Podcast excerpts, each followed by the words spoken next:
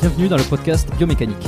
Je suis Jérôme Cazerolle, ostéopathe à Montréal, et dans ce podcast, je vous propose de partir à la rencontre de sportifs, d'athlètes et de spécialistes de leur domaine. Pour mieux comprendre la mécanique du corps et de l'esprit, pour vous aider à être plus performant au quotidien, et surtout en meilleure santé.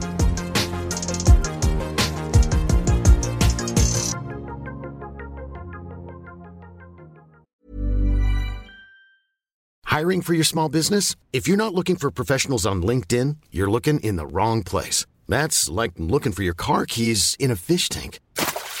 LinkedIn helps you hire professionals you can't find anywhere else, even those who aren't actively searching for a new job but might be open to the perfect role. In a given month, over 70% of LinkedIn users don't even visit other leading job sites. So start looking in the right place. With LinkedIn, you can hire professionals like a professional. Post your free job on linkedin.com slash people today. Avant de démarrer l'épisode, j'ai une excellente nouvelle à vous annoncer. Ça avait été un carton la première fois. J'avais reçu énormément de messages de remerciements. Ils m'avaient fait confiance. Ils ont eu raison. Et moi aussi. Et du coup, on a décidé de réitérer notre collaboration. Alors, vous l'avez compris, Unae est de retour sur le podcast. Et grâce aux nombreuses commandes de la dernière fois, ben, je vous ai encore négocié une super réduction. Et cette semaine, vous avez droit à 15% de réduction sur toute la boutique Unae avec le code biomécanique 15. Et c'est encore une fois de l'inédit. Alors, pour ceux qui étaient complètement passés à côté la dernière fois, Unae, c'est la marque de compléments alimentaires de Julien Vénesson qui fait l'unanimité dans le paysage français actuel dans le domaine de la santé et de la longévité. Ce sont des compléments d'ultra qualité avec des ingrédients de la plus haute pureté et qui sont issus de l'agriculture biologique. Ils ont une charte qualité incroyable et tout est vérifiable sur le site internet.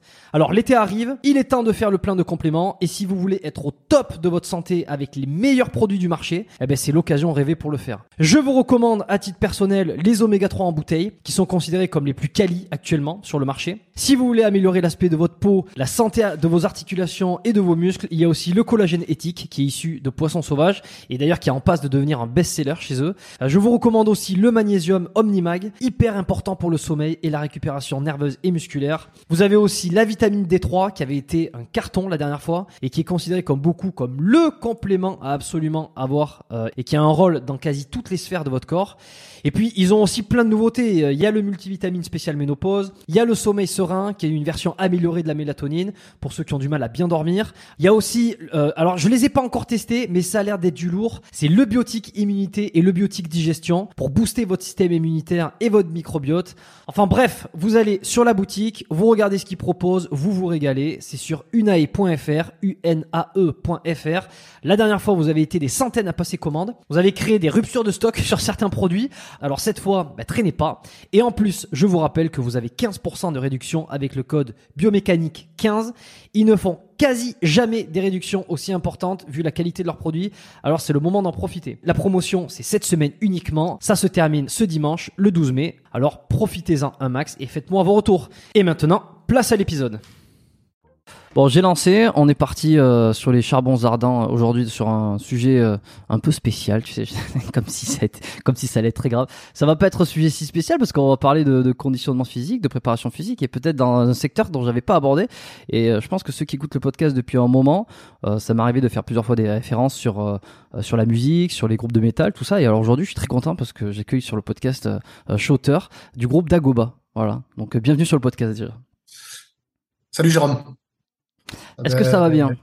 Oui, ça va bien, ça va bien. ben, franchement, très content euh, voilà, que, que tu, que tu m'invites sur ton podcast. Euh, comme je te l'ai dit, euh, quand tu m'as quand tu m'as contacté, ben, j'étais franchement j'étais honoré parce que ça faisait suite un peu à quelques mmh. posts de ma part sur voilà sur une, petite remise en forme que je faisais et voilà que qu'il y, a un, qu'il y, a un média un peu plus spécialisé on va dire dans le sport qui qui, qui vienne à moi c'était ouais c'était c'était super gratifiant mmh. et puis depuis ben, comme je t'ai dit ben, ben, pour pour un peu voir ce que tu faisais je me suis je me suis farci pas mal de de tes, euh, de tes podcasts et euh, je trouvais ça super, euh, super intéressant. En plus, avec des, des invités que je suis, voilà, dans leur chaîne respective. Mhm. Ça me faisait plaisir de les voir à, à leur tour interviewés, en fait. Et, euh, et, donc voilà, bah écoute, content d'être là. franchement, j'ai sauté un peu sur l'occasion parce que Euh, alors j'ai jamais vraiment, euh, tu sais, j'anticipe pas trop trop de d'invités à l'avance ou quoi que ce soit, mais je sais plus comment je suis retombé sur ton compte ou alors j'écoutais euh, j'écoutais Dagoba ou je, sais pas et puis j'ai été regarder Shooter sur pour voir si je te trouvais sur sur Instagram et, et j'ai vu que bah, tu t'entraînais un peu en salle, tu avais fait un peu un reconditionnement, un reconditionnement physique ces derniers temps et, et j'ai vu l'occasion parfaite donc j'ai pris l'opportunité et, ça allait très vite donc je suis très content. En plus tu m'as dit que que tu connaissais aussi Jean d'un point de vue un peu plus personnel quoi. Ouais, ouais, ouais, ouais, carrément. Euh, ben en fait, euh, en fait, je, suis assez. Euh, j'ai toujours été plus ou moins proche du, du, du monde du, du, on va dire, musculation, bodybuilding, hmm. plus que du fitness. Et en fait, la rencontre avec Jean Ronge, comment c'est passé? Ben, c'était au tout début, en fait, de, de sa chaîne YouTube. Il commençait à faire ses, ses premières vidéos qui étaient vraiment très, très pertinentes très dynamique, euh, très drôle, et, euh, mais aussi qui, qui, qui, apprenait beaucoup, beaucoup de choses, je pense, aux, aux débutants. Et en fait, à un moment, euh, il, a, il, a, commencé à poster une vidéo où il, il disait en gros qu'il était dégoûté parce que il avait été, comment on dit ça, signalé en fait à YouTube parce qu'il utilisait des chansons dont il n'avait pas les droits. Et du hmm. coup, euh, je crois que c'était des concurrents à lui qui avaient fait, euh, qui avaient fait un peu ce signalement. Hmm. Et du coup, il y a des vidéos qu'il avait fait, qui avaient été kickées euh, de YouTube. Il était dégoûté. Et euh, ben, je lui ai envoyé un petit message. Je lui ai fait, mec, euh, moi j'aime ce que tu fais. et c'est moi qui ai les droits de mes chansons. Donc, ce que je vais faire, c'est que tu vas continuer à travailler. Mais par contre, je vais te filer mes chansons. T'inquiète pas, tu auras pas de problème. si s'il y a quelqu'un qui te, qui te signale, tu me le renvoies et euh, tu verras que les, pour les droits, tu seras jamais, tu seras jamais plus euh, plus ennuyé pour tes vidéos. Et en fait, ben voilà, il était trop content parce que du coup, il avait des bandes son à gogo, euh, gratos. Et euh, puis moi, ben, ça me faisait plaisir d'aider ce mec-là, quoi, qui, qui, qui, faisait des trucs qui pour moi étaient d'utilité publique. Et, et puis voilà, on est, on est resté potes comme ça. En fait, après, comme on, tourne énormément, on, s'est retrouvé à tourner euh, carrément euh, dans la ville où il habitait en Belgique. Et euh, je me rappelle, c'était en plein hiver. Et c'était son, je crois que c'était sa dernière séance avant son premier, sa première compète à Colmar. Donc il était vraiment, il était vraiment sec, sec, sec. Mais bon, il était hmm. épuisé aussi parce que forcément, il était, il était au bout de sa sèche. Et, euh, et, on est quand même allé s'entraîner ensemble. Donc, il a fait son dernier entraînement euh, avant la avant la compète avec moi. Ça aussi, c'était un honneur, c'était un bon moment. Et puis on est resté potes. Après, ben, il est venu en concert euh, un peu partout en France. Il est même venu en vacances à Marseille. Ouais, on est resté on est resté super potes quoi. Ouais, ok, c'est marrant, tu me l'as dit la dernière fois euh, c'est qu'on s'imagine pas forcément, tu vois. Même si je sais que il a bien écouté métal souvent dans ses stories, tu le vois avec avec euh, quelques, petites références. Hein. Mais il y a beaucoup, il y a beaucoup, euh, beaucoup de mecs du. En fait, dans la muscu, au niveau musical, c'est soit euh, des gros, on va dire technoman, soit, soit des métalleux. J'ai remarqué. Les, c'est beaucoup, beaucoup ça. Quoi. Après, je pense hmm. qu'aux États-Unis, il y a plus, il y a plus le délire hip-hop, voilà. Mais j'ai remarqué qu'en France, il y avait plus un délire techno, on va dire la les, les, les, les, fils de Ziz, un peu. Les fils de Ziz. Euh, ouais. et euh, donc euh, qui étaient vraiment à fond dans voilà des délires, ouais. délires techno et tout ça. Et sinon, ben je retrouve souvent ouais, des bandes son, des bandes son métal ou des mecs qui écoutent du métal. Par exemple, Avner. Je sais que chez lui, ouais, il a même il a récemment monté même son, son groupe de métal, donc ça l'intéresse depuis un moment. Mm. Et ouais, donc ouais, il y a pas mal de connexions et quand, quand on peut les quand on peut les attraper, ben on n'hésite pas. Quoi. Ouais, exactement. Effectivement, Avenir qui a. Alors, j'ai un peu changé avec lui. J'espère qu'il va, il va venir prochainement. Euh, toujours, euh, il faut que je le relance. Mais euh, c'est vrai que c'est quelqu'un de particulier, enfin de particulier, dans le sens où c'est euh, c'est un sacré personnage aussi. Bon, on a, on a démarré. On, a, on attend. On a débarré un peu de tambour battant. Je vais quand même te, te, proposer de, de, de te présenter. Euh, voyons ce que tu vas me dire. Et puis pour mettre un peu d'accord, parce que tout le monde connaît pas non plus peut-être Dagoba, même si c'est connu dans la dans la scène métal française, mais Ouais, bah écoute, euh, voilà, je suis chaud. Euh, j'ai 42 ans. J'habite à Marseille, dans le sud de la France. Euh, je suis le chanteur et songwriter du groupe Dagoba. voilà, qui a sorti neuf albums. on tourne à l'international depuis une vingtaine d'années. Et j'aime le sport. Voilà. Ouais, c'est pas mal. Dago, alors Dagoba, putain, moi quand je t'ai contacté, je t'ai dit que je connais depuis longtemps. Le premier album que j'avais écouté, c'était euh, euh, euh, ouais, ouais, c'est ça, what, what is about? Et j'étais au, j'étais au collège, je crois. J'étais au collège. T'avais, t'avais quoi? T'avais la trentaine ou même, moi? moins, ah, encore Ah non, non, non, moi j'avais, j'avais plutôt la vingtaine en fait. J'ai commencé très très tôt. Oh j'ai commencé à 15 ans, Dagoba. Ouais. Et euh, donc ouais, ouais c'était, j'étais, euh, j'étais très, c'était, j'étais encore très jeune. Ah ouais, mais ça existe depuis longtemps. Et c'est, fou parce que j'ai l'impression que bah, dans la musique, on, beaucoup de groupes ils durent pas longtemps. Euh, ou en tout cas, tu sais, il y a des périodes. Tu vois, je te parlais tout à l'heure de Acme. Acme, c'est fini aujourd'hui, on est d'accord. Acme, ils ont, ils ont stoppé leur activité il y a deux ans. Voilà. Euh, et encore, ils ont bien tenu, tu vois. Et, en plus, c'était quand même très niché parce que c'était en français. Donc, euh, je pense que ça, ça rebute certaines personnes aussi. Euh, le, le, le, français côté métal, je sais qu'à un moment donné, ça a été pas mal, c'est critiqué de chanter en français, en métal. Ça faisait un truc un peu, je sais pas, je sais pas comment tu l'as ressenti. Mais il y a beaucoup de groupes comme ça qui se sont arrêtés. Et putain, Dagoba, ça a toujours continué. c'est toujours là. Et vous avez sorti un album il y a pas si longtemps en plus. By Night. 18, le 18 février, By Night, exactement. Ouais, ouais, ouais. Ben ouais, ouais, ça, ben, en fait, ça, c'est un process naturel, quoi. Je, je suis passionné, euh, je suis passionné de musique, je suis passionné par ce groupe, je suis passionné par le fait de faire partie d'un groupe. Hmm. Donc, euh, ouais, je vois pas de raison d'arrêter, en fait, tant que, tant que j'ai la santé et, euh, voilà, pour, pour, pour, pour le faire, je, je le ferai, quoi. C'est, c'est juste ma passion, en fait. Donc, euh, je ne me pose pas de question de longévité ou de, ou de, quoi que ce soit ou de ça. Mais c'est c'est assez fort. J'avais entendu, je crois que c'était c'était Machine Head, le chanteur euh, Rob Flynn, Machine Head, qui avait dit dans je sais plus une interview ou quoi, qui disait qu'un des plus un, un groupe c'était euh, ça faisait partie des choses les plus difficiles euh, parce que t'es 4, 5, 6, ça dépend de, du, du line-up, mais finalement il faut que vous soyez tous alignés dans la même direction.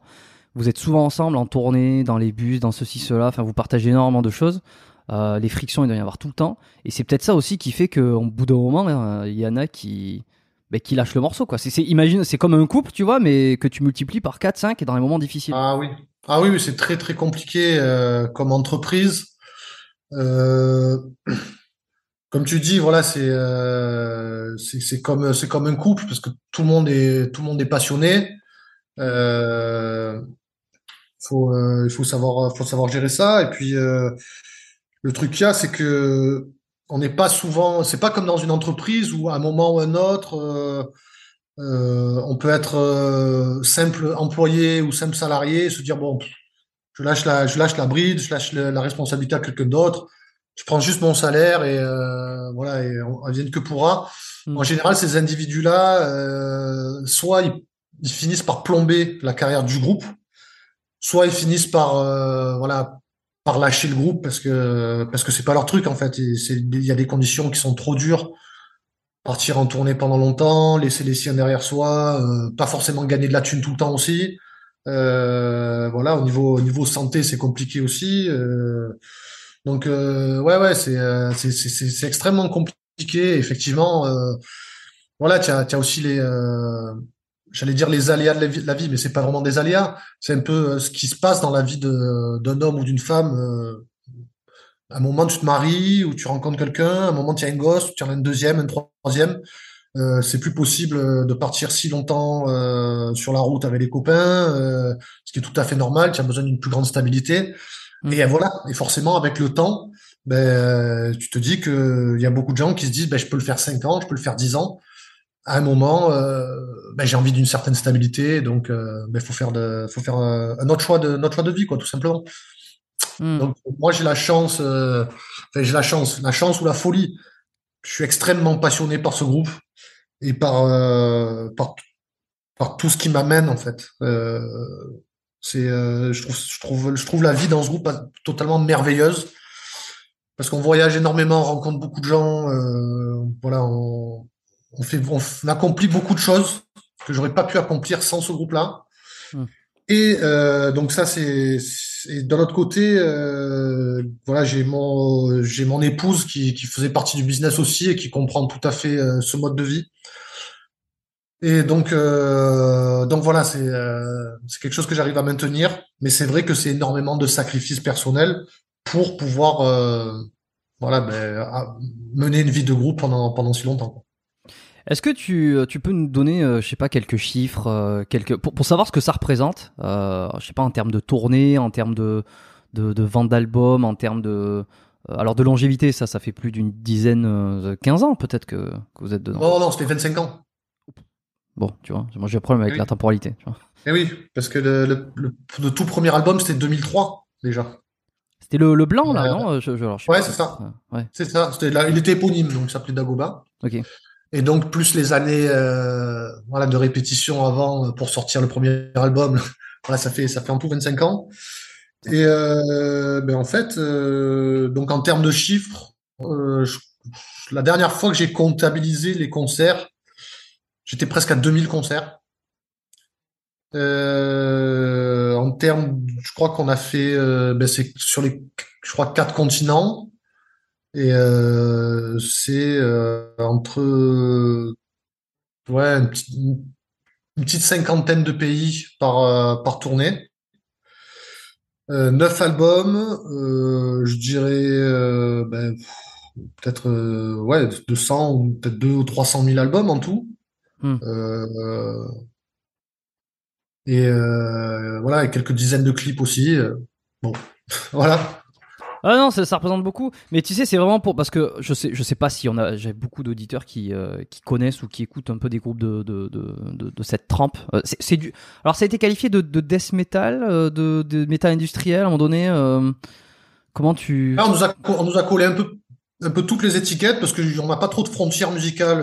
en fait, quand on a envie d'aller vite ou d'avoir des sonorités death metal, on en met. Euh, quand on a mm. envie d'avoir des tempos un peu plus lourds, euh, un peu plus indus, on en met aussi. Quand on veut des trucs symphoniques, on les met. Euh, quand on a envie de chanter, on chante. Donc, c'est voilà, on fait du métal au, au, sens large et au fur et à mesure, ben, ça finit par devenir l'étiquette d'Agoba, quoi. C'est, notre notre propre son. Ouais, exactement. Donc ouais, non, ça représente vraiment quelque chose, quoi. Donc c'est assez, c'est assez fou. Et alors juste pour revenir un peu sur euh, ça, ça représente quoi en termes de, tu sais, quand tu pars en tournée, euh, tu sais, c'est un peu, le, enfin, on, on, le sait pas, quand on le, quand on le vit pas, toi tu le vis, donc forcément ça fait 20 ans que, que t'es dans le truc, tu vois, mais, euh, je sais pas, la vie de, euh, la pseudo vie de rockstar ou de, de métal, enfin, les partir en tournée, euh, ça, représente quoi alors j'ai plein de questions hein, parce qu'il y a aussi comment ça vient, tu vois, c'est pas du jour au lendemain que tu fais une tournée dans dans je sais pas dans 10 pays sur sur toute une saison, tu vois. donc donc d'abord peut-être Comment ça démarre La première tournée, est-ce que c'est quelqu'un qui vous prend? C'est quelqu'un qui vous dit tiens, je vais vous faire tourner, je vais vous amener dans les festivals? Ou pas? Ou c'est vous qui vous démerdez pour aller faire les bars un peu partout? Bah, au tout début, euh, ouais, ça, ça, va, ça, va, être, il va falloir prendre un peu de temps, hein, mais je sais, que c'est le principe du, du podcast. moi, je suis jamais pressé, oui. Alors. alors. en fait, au tout début, il faut savoir que quand on a commencé, euh, je crois qu'il y avait, euh, il y avait même pas Internet. Ah, donc euh, ouais, donc en fait, je crois qu'il y avait le père d'un ami qui, qui, travaillait à la poste, qui avait euh, un extranet, en fait, qui, qui, avait un truc, tu sais, genre le, le, le, tout les balbutiements.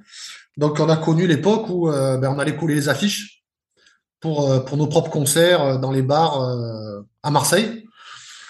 C'était notre moyen de promo, quoi. C'est, on faisait des, des, flyers, des petits flyers qu'on coupait au ciseau en noir et blanc à l'imprimante du lycée qu'on distribuait un peu partout euh, dans les voilà dans les bars, les salles de concert, euh, devant les lycées, euh, partout il y avait un peu des jeunes. la nuit, on allait coller des affiches à la sauvage. on se faisait poursuivre par les, les, les équipes d'affichage politique parce qu'on on collait par dessus. et puis petit à petit, voilà, on s'est fait on s'est fait on s'est fait une renommée dans notre ville. Après, on a commencé à à vouloir euh, faire parler de nous aux alentours, mais c'était compliqué parce qu'à l'époque, justement, il n'y avait pas Internet et donc c'était encore la presse, euh, la presse papier spécialisée euh, donc métal et elle se situait à Paris uniquement. Voilà, Rock One, euh, Rock One, Arden, Rock One, Heavy, Art Force. Voilà, Rock tous Mag, les- hein avant, juste avant, il y avait peut-être. Rock Mag, je crois. Ouais, peut-être. Il y en a eu beaucoup qui ont malheureusement fermé, beaucoup ont fermé leurs portes aujourd'hui. Hmm. Justement, avec l'avènement d'Internet. Hmm. Et en fait, euh, on, voilà, on, on- on lisait bien sûr euh, toute cette presse spécialisée et on leur envoyait nos démos et on n'était jamais chroniqué. euh, Il n'y avait pas jamais une ligne sur nous, quoi. Donc, on était un peu ennuyé par ça. Et on se disait que pour voilà, pour faire rayonner le nom du groupe plus rapidement que- qu'en écumant tous les bars de France. Euh, peut-être qu'il fallait faire, euh, voilà, il fallait aller euh, titiller un peu les rédactions à Paris pour, voilà, pour diffuser le nom au moins sur le pays. Et oui, mais parce que fait, ah, y a pas, comme il n'y a pas Internet, le seul moyen de se faire connaître, c'est la presse, quoi. Et Exactement. aujourd'hui, c'est un peu difficile à, à concevoir, mais moi, je Exactement. m'en souviens, ouais. Donc en fait, ben, j'ai décidé d'aller d'aller à Paris.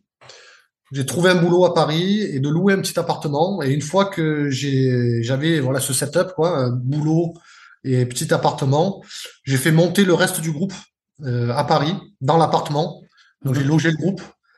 Et en fait, pendant que j'allais travailler pour payer un peu le, le- le loyer, les factures de tout le monde, les mecs, eux, leur, leur, leur mission, c'était d'aller justement dans les rédactions avec nos démos de taper à leurs potes, de dire voilà, on est, euh, on est d'Agoba, euh, on vous envoie nos démos, mais apparemment, elles n'arrivent jamais sur votre bureau, donc euh, maintenant, euh, on est là. Et euh, la démo, elle est ici, donc au moins écoutez, que ça soit bien ou que ce soit nul, voilà, dites-nous-le, mais au moins on est sûr que le, courrier arrive.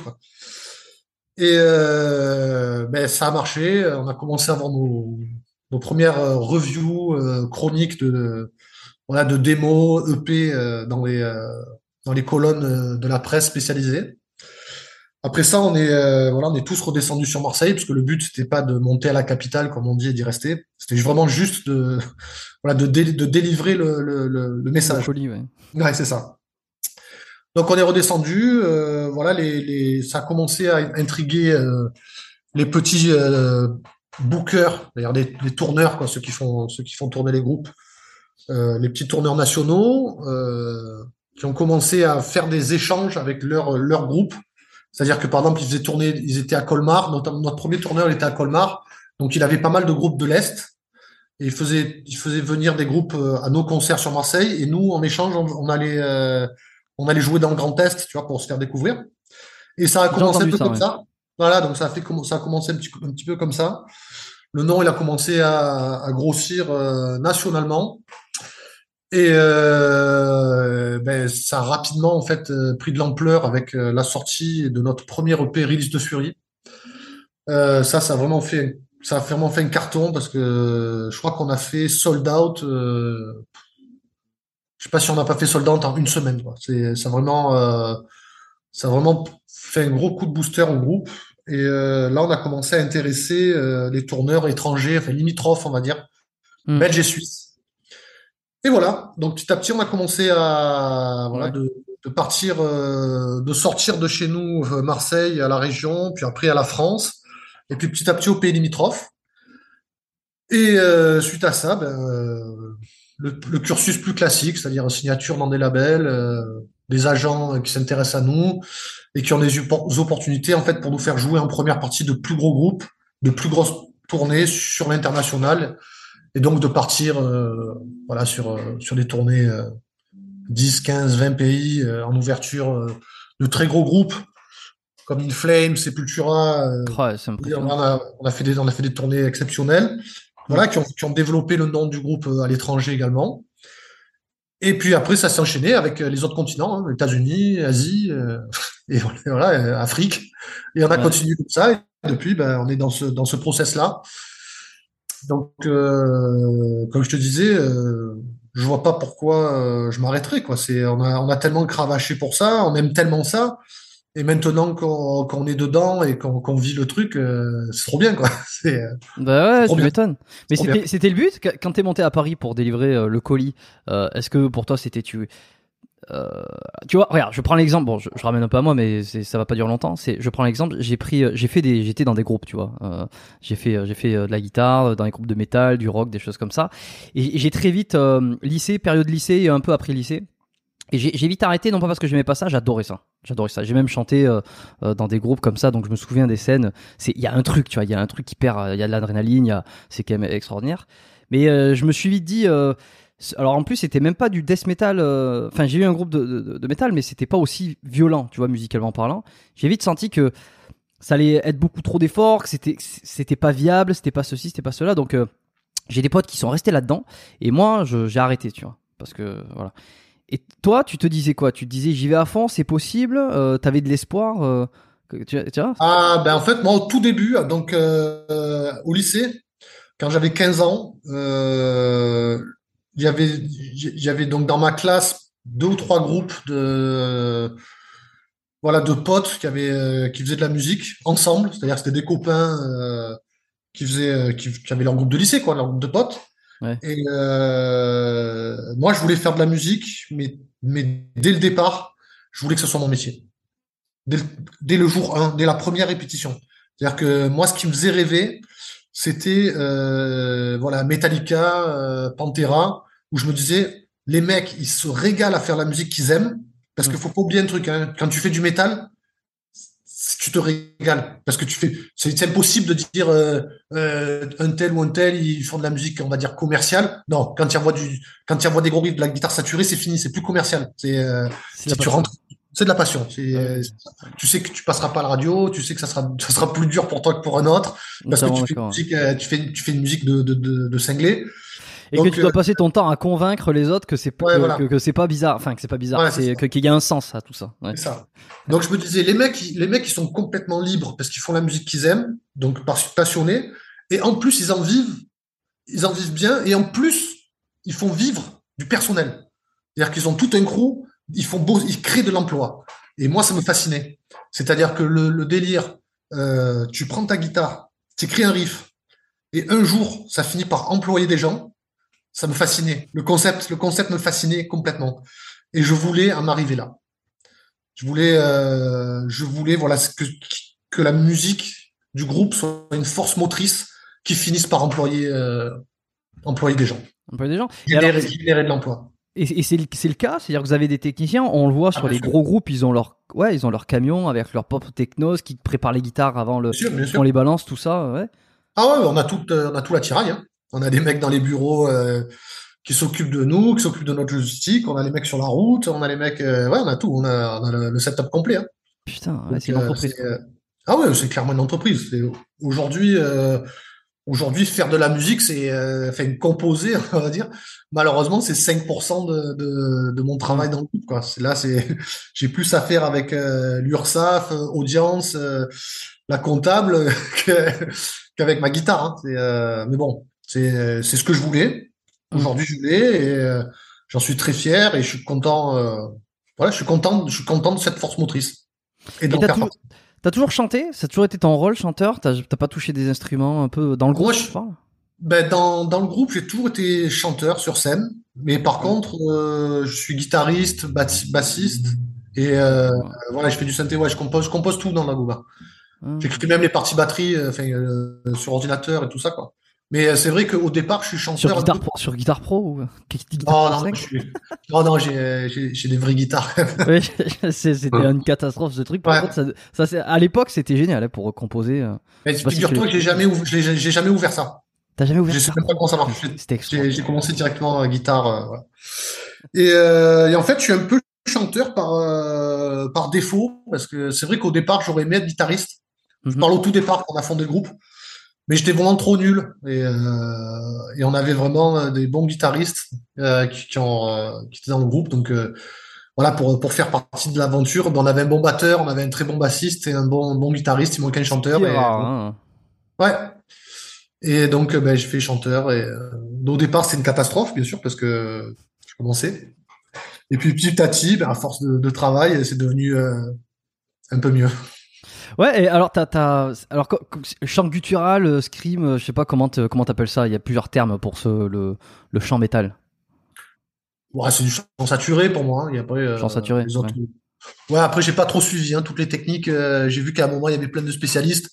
Chant aspiré, chant crié, scrimé, gros léger. Tout ça, c'est pour moi, soit, ouais, pour moi, c'est chant saturé ou chant clair.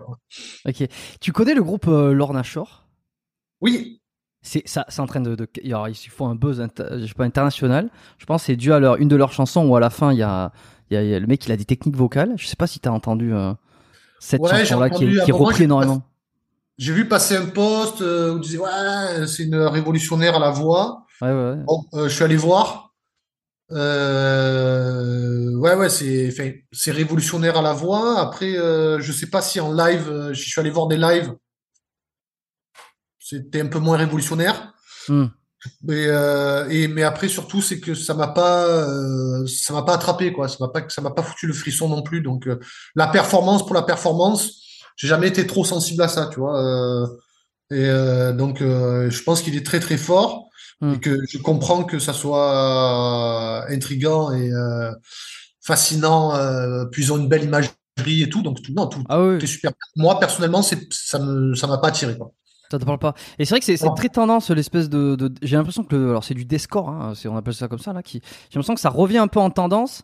C'est euh, un peu le le, le métal. euh, à la mode, tu sais, euh, c'est très, euh, c'est, c'est technique, c'est violent, mais à la fois il y a quand même de la mélodie derrière, tu vois. Et c'est vrai que le chanteur, euh, alors j'ai regardé, je suis tombé plusieurs, j'ai vu plusieurs vidéos. Il y a les, il y a des gens qui font des chanteurs, des, des profs de chant qui font des réactions par rapport à ces techniques vocales. J'ai même vu une vidéo où euh, ils sont allés lui mettre un, Ah oui, un, ouais, ouais. un truc dans la gorge, euh, un- une caméra, pour voir comment se passent ces techniques avec les cordes vocales quand il fait ces, ces différents sons, quoi. C'est assez impressionnant. D'accord. J'ai trouvé ça assez fou. Ouais, je te dis, j'ai pas été, euh, j'ai pas Ouais. été assez happé pour creuser, creuser à ce point. Après, j'irai, j'irai peut-être voir après le podcast. Mais euh, pour moi, avant, avant la performance, il faut que la, la musique me plaise quand même. Donc Mm. euh, voilà. Et alors, com- comment tu, tu, tu sais Parce que c'est des techniques spéciales. Hein. Les gens, ils savent pas forcément. euh, surtout peut-être l'ancienne génération. Quand on parle de métal, c'est oh, ça fait que crier, c'est facile, tu cries dans un micro. Bon, en fait, c'est pas, c'est pas aussi simple. C'est qu'il y a vraiment une technique. Tu l'as développé euh, vite? Tu, tu t'en es rendu compte naturellement? Je sais que moi, j'ai mis des années. euh, alors, je le faisais un peu, tu vois, parce que j'ai des, des trucs dans les groupes de métal et, et ça, ça prend une certaine. euh, il faut travailler, tu vois. Faut, faut. Toi, ça a été naturel? Tu l'as bossé ou comment ça s'est passé? Oh non, non, c'était pas naturel du tout. Euh, D'ailleurs, je, j'ai, enfin, moi, j'ai aucun talent et je crois pas trop à la notion de talent. Donc, euh, je crois plus à la notion de travail, de façon générale. Mm. Euh, non, non, ben, au début, j'ai fait un peu comme, euh, un peu comme dans, je, je pense comme tous les, à peu près tous les artistes dans tous les, dans tous les corps d'art, on va dire. Je pense qu'au départ, il faut imiter. Hmm. Euh, ouais, je crois que par exemple, tu vois, dans la peinture, je crois que par exemple Picasso, je crois qu'il avait, euh, il imitait beaucoup euh, Michel-Ange pour voilà pour parfaire sa, sa technique. Et après, il a trouvé son style. Moi, je suis, voilà, j'aime bien, j'aime bien cette cette façon de travailler. D'abord, j'imite ce qui me plaît, euh, et après, j'essaie de forger mon style. Et je sais qu'au tout départ, mais pour les voix saturées, je, je- pendant longtemps, euh, j'essaie de, j'essaie de euh, d'imiter Phil Anselmo de Pantera parce que j'aimais beaucoup son grain à l'époque. Je me suis fait beaucoup beaucoup mal au corps vocal parce que justement, j'avais aucune technique. Et euh, au fur et à mesure, après, ben, j'ai essayé de de m'intéresser à l'anatomie et euh, de voir comment ça fonctionnait et de trouver des, solutions pour euh, pour pas me blesser et, euh, maintenir ma voix sur la distance quoi. Donc une fois qu'on sait euh, comment ça marche au niveau anatomie, ça aide beaucoup, ça aide beaucoup pour pour maîtriser pour maîtriser le, chant saturé. Et là, c'est-à-dire que tu es capable de faire un concert entier, tu de une heure, et puis euh, ensuite tu termines, euh, tout est tout est nickel, tu peux pas, t'as pas la voix cassée, euh, c'est Non. parfait quoi. Non, non, après, il y a un process de récupération qui est nécessaire. C'est-à-dire que je fais mon concert, après, c'est vrai que je vais pas refaire un concert ou gueuler toute la nuit ou aller faire un karaoké, quoi, tu vois. Donc, mais, mais ça fait partie du process. C'est-à-dire que en, je pense que c'est un peu comme en musculation. C'est si tu fais une séance dire, ouais. lourde, voilà, tu, tu fais une séance lourde, euh, ben, si tu, si tu as ton temps de repos, le lendemain, tu peux refaire une séance lourde. Là, là, c'est pareil, quoi. Si tu fais un concert en, voilà, une chant saturé, tu as ton temps de repos euh, nécessaire, ben, le lendemain, tu, tu repars à l'attaque, quoi. Ouais, mais de toute façon, ça s'entend dans ta voix. Je veux dire, on n'a pas l'impression que t'as la voix défoncée, euh, tu parles. euh, euh, Non, non, ça va, ça. Ouais, non, mais je veux dire, t'es pas, c'est c'est pas, t'as pas la voix comme si, euh, comme si tu, tu, tu, tu t'étais, euh, t'avais un problème quoi. Non, non, c'est bien, c'est fou. Et alors que tu conseillerais quoi à quelqu'un qui, alors d'imiter quelqu'un qui, qui est serré, qui, est, qui aimerait avoir euh, ce chant saturé. il le mieux c'est quoi? C'est de prendre un cours de chant, c'est de D'aller sur Voilà, YouTube Alors, je vais, ta- je, je vais, je, je vais pas me faire que des amis, mais euh, moi, je suis pas trop coaching et cours de quelque chose, tu vois. Genre les euh, coachs de vie, coach de ci, coach de là.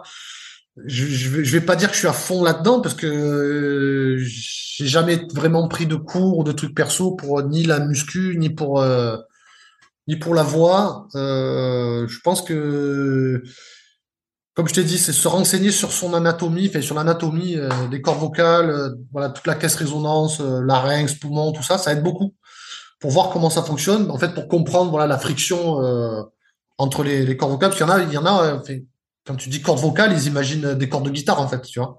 Euh, et ce qui est, Oui. non mais je- je- Mais je, oui, c'est assez naturel. On dit cordes je- vocales, euh, je le voyais comme ça aussi. Hein. Voilà, là, c'est ça, on entend des notes. des cordes. Ouais.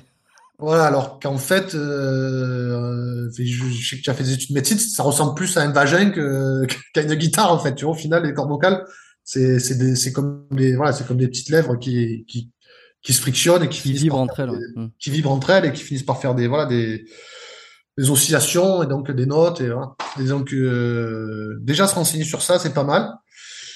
Et euh, je dirais aussi, euh, ce qui est primordial, c'est bah, l'hygiène de vie. hein. C'est franchement ben, pas fumer, essayer de pas boire d'alcool pour pas les dessécher et récupérer. C'est une bonne part du travail. Mm. Ok, ok, ok. Et toi, Et alors après, et après ouais, imiter et imiter c'est pas mal. Euh, et puis euh, surtout à la fin, forger son style, bien sûr. Ouais, ça, ça vient au fur et à mesure euh, quand tu tu essayes plusieurs choses, t'as plusieurs influences et au final à commencer à trouver ton truc. Alors moi, pour la pour l'anecdote, tu vois, j'avais j'avais un peu, j'avais fait un peu pareil que toi parce que quand j'essayais de d'avoir ce fameux euh, chant saturé, la première fois que je l'avais entendu de quelqu'un en vrai, euh, alors j'étais au collège, hein, c'est pour dire que c'était vraiment il y a longtemps, et euh, il y avait un- y a une espèce d'amphithéâtre. Euh, où ils appelaient ça l'auditorium, je crois, et puis des fois il y avait des quelques scènes, et puis et, et voilà, on avait joué là, mais on faisait pas du métal, mais il y en avait un qui avait un cri métal, un chant saturé, et j'étais là putain. Et alors, euh, alors je voulais, je voulais l'avoir ce truc. Je trouve ça assez impressionnant. Et j'imitais euh, le chanteur de Trivium. Voilà, c'est comme ça que j'ai démarré, parce que j'ai toujours été un grand fan de Trivium. Lui, c'est un gros chanteur. hein. Lui, il est, euh, il est particulièrement performant. Ah ouais. Et à. Il a, puis, premier album, a 20 tout. ans aussi. hein. Il doit avoir le même âge que toi d'ailleurs. Euh... Ouais, ouais, ouais, ouais, ouais. En plus, en plus, c'est plutôt un pote, donc ouais, ouais, c'est ça. C'est vrai? Oui, oui, oui. Bah, on finit par tous se connaître quand même, hein, parce qu'on se croise euh, quand, on, tourne à l'international, on finit par, euh, par se voir deux, trois fois par an, et quand euh, c'est deux, trois fois par an pendant euh, 15 ans, bon, ben, au final, on, finit par sympathiser forcément, quoi. Et ouais, c'est, euh, lui, il est fort, hein. Vraiment fort. Ouais, ouais, il est fort. Il a, j'ai l'impression qu'il a beaucoup travaillé parce que les premiers albums c'était bon, il y avait que du chant saturé. Ensuite, il a commencé à, enfin, il chantait un peu, mais c'était pas pareil. Il a vraiment développé ses, ses techniques de chant euh, claires.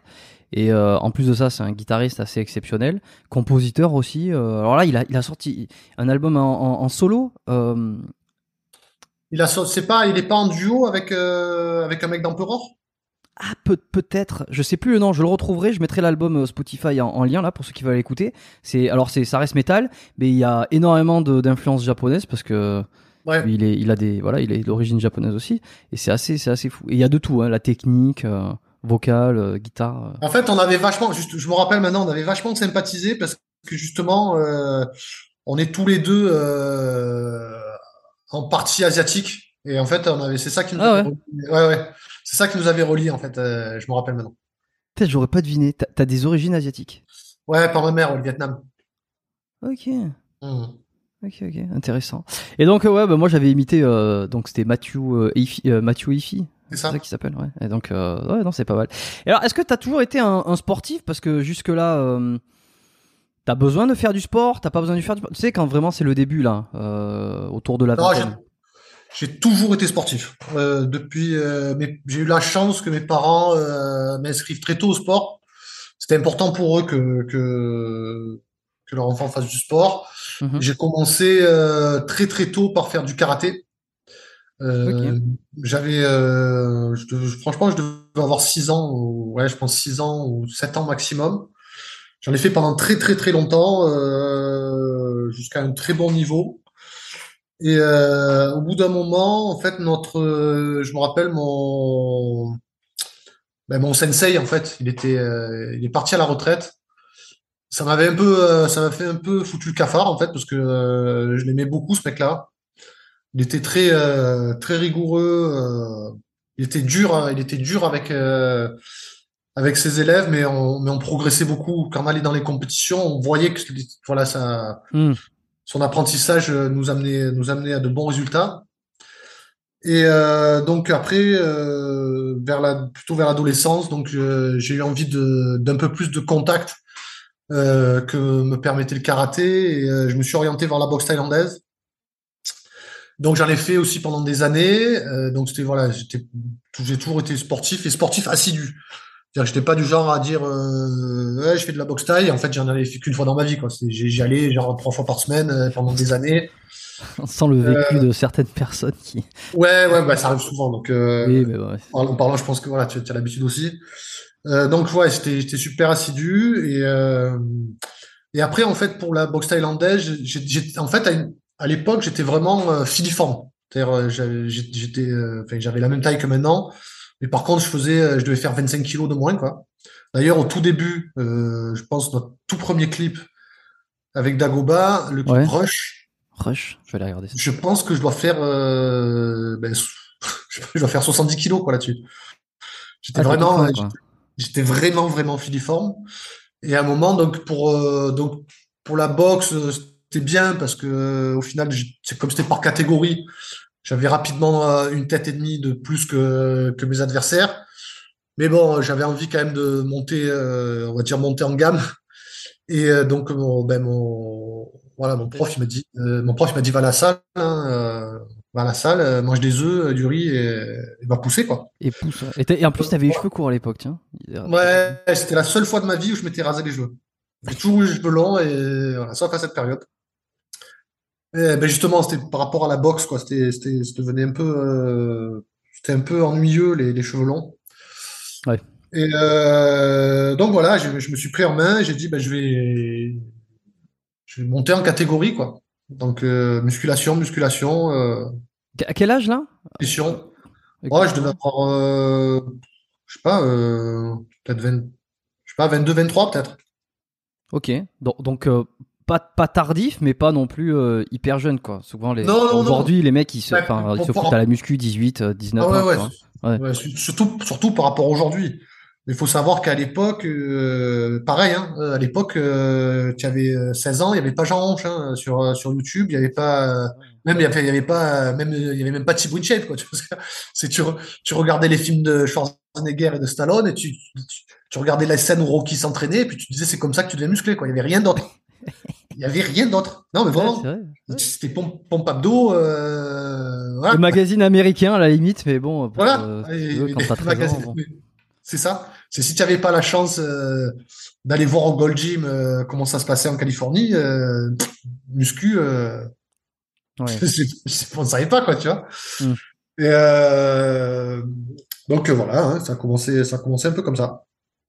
Ok. Et alors que je sais pas, tu, tu prends du poids direct, euh, tu, tu, ça Ouais, ressemble à quoi tes entraînements au début, sans aucune référence hein? C'est tu pousses un coach? Mais ça- non, non, ça ressemble à. j'étais Bah non, tu m'as dit que tu n'aimais pas les coachs.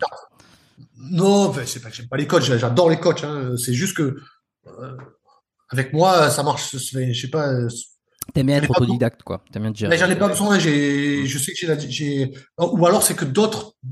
J'écoutais par exemple, le- je viens de finir le, le podcast avec euh, avec Jean Pascal qui parlait d'Enzo Fukra, qui disait que voilà, euh, qui, qui lui avait vra- vraiment mis euh, un bon Ouais. coup de pied derrière, qui lui mettait euh, voilà cette euh, cette discipline dans la tronche. Moi, on va dire que j'ai eu des épisodes dans la vie qui m'ont inculqué cette discipline naturellement. J'ai pas besoin de, j'ai pas besoin que quelqu'un euh, me, me mette, me, me, me- me mette une carotte ou, Hmm. le, ou le feu aux trousses pour, pour que j'avance en fait. Mais effectivement que si des gens ont besoin de ça, euh, bien sûr que les coachs euh, c'est super bien. Mais S'ils existent, c'est c'est pour ouais, c'est c'est Exactement. ça. Mais euh, mais ouais, Exactement. comprends ce que tu veux dire. ouais. mais nat- naturellement euh, quand je prends une décision, euh, T'y vas quoi. j'y vais, j'y vais. Donc euh, voilà. je veux dire, suis un peu comme toi pour le coup, donc je comprends l'idée. Je... Ouais, c'est pas que je renie ou que je, je dis, ouais, moi les gars, c'est bon, j'ai pas besoin de vous. Pas du tout. C'est que je pense qu'il y a d'autres, il y a d'autres épisodes, d'autres faits de vie qui ont fait, voilà, qui, qui, qui m'ont, qui m'ont inculqué cette discipline euh, au quotidien. Donc, euh, j'avance, j'avance, j'avance par moi-même, quoi. Hmm. Donc après, donc, donc la musculation, pour revenir à la, la question, ben, en fait, j'arrive, c'est une toute petite salle de quartier. Euh, et en fait, il y a des, il y a des vrais bodybuilders anciennes, euh, énormes, énormes. Et, euh, et, moi, je leur dis, ben, comment on fait pour, euh, pour devenir comme toi, en fait? Puis euh, ils me disent, ben, fais comme nous, ben, pareil, hein, imite, imite, les, imite les mouvements déjà, viens mmh. t'entraîner avec nous, on te porte les mouvements. Et, et ils me disent, par contre, il va falloir bouffer.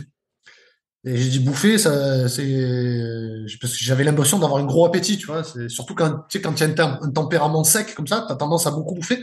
Il n'y a mm. pas forcément grossir, tu vois. Ouais. Et il m'a dit non non, tu, tu, tu bouffes pas assez. Et euh, les mecs ils m'ont commencé à me sortir des quantités euh, genre 30 œufs par jour. aller te coucher. Mais il y avait, y avait, y avait pas la... Non, mais il y avait pas la whey, tu vois ce que je veux dire? Il y avait là où il y avait pas la whey, il y avait juste il y avait genre il y avait un gainer qui s'appelait je crois par Enco qui s'appelait euh, Mega, 2000 ou Mega Megamas. oui mais oui j'en ai parlé ça Megamas mais tu allais dans le à l'époque tu allais dans le magasin il y avait que celui-là. Ouais. ou alors il fallait ou alors j'avais peut-être pas les circuits tu vois ce que te dire mais les mecs à la salle naturellement ils te disaient pas prendre la créatine prendre la whey prendre des BCA ils te disaient euh, tu veux prendre 30 kilos tu manges 30 œufs par jour ouais. et euh, tu vas pas te coucher tant que t'as pas bouffé ton kilo de pâte ton kilo de pâte sèche tu vas pas te coucher, quoi. Tu vois ce que je veux dire? Mmh, mmh. je, je, je, schématise, hein, tu vois. C'est. Ouais, non, mais c'est ça. En vrai, en vrai, c'est ça. Ah, on est, je pense qu'on est tous passés par là sur des trucs un peu aujourd'hui où on dit c'est complètement incohérent, mais ah ou abusé ou abusif, tu vois. Mais ouais, ouais. Ouais, donc ben, voilà, j'en suis, je suis passé par là. Et euh, et puis après, ben avec le temps, ben c'est voilà, au fil de rencontres, euh, aussi avec l'avènement justement de d'internet, des connaissances, des ben voilà, j'ai affiné un peu mon, programme, euh, ma diète et mon repos quoi, pour arriver à quelque chose qui marche sur moi, donc je suis content et, voilà. Ok, et alors tu arrives, euh, comme tu as 22, tu m'as dit 22, 23, 20, là sur les, les trois premières années, euh, c'est quoi euh, l'environnement Enfin, Dagoba, il, ça en est où? Est-ce que tu arrives à concilier les deux? Et ce qui va peut-être ramener à la question suivante, ou disons à la réflexion que j'ai, c'est euh, comment euh, est-ce que ça te laisse du temps de faire des tournées, d'avoir un groupe de cette trempe? Là, c'était vraiment une période de ma vie. Quand je me retourne sur cette période-là, j'ai envie de dormir. Ça me fatigue. en fait, j'étais à cette époque-là, je sortais des, je sortais des études, euh, dans des études d'art plastique en fac. Ah oui. Ouais, euh, et en fait, j'avais, euh, j'ai réussi à rentrer. J'ai fait plein de petits boulots, euh, un peu comme tout le monde, hein. voilà, dans la restauration. Euh, j'ai fait un peu docker à un moment aussi. C'est quoi ça? Marseille, Ah oui. Docker sur les docks, oui, quoi, tu vois. Oui, dans, dans les, les ports là. Ouais, dans les ports. Marseille, c'est Marseille, c'est le deuxième plus grand port européen, donc euh, il y avait, il y a toujours un petit peu de boulot pour la manutention.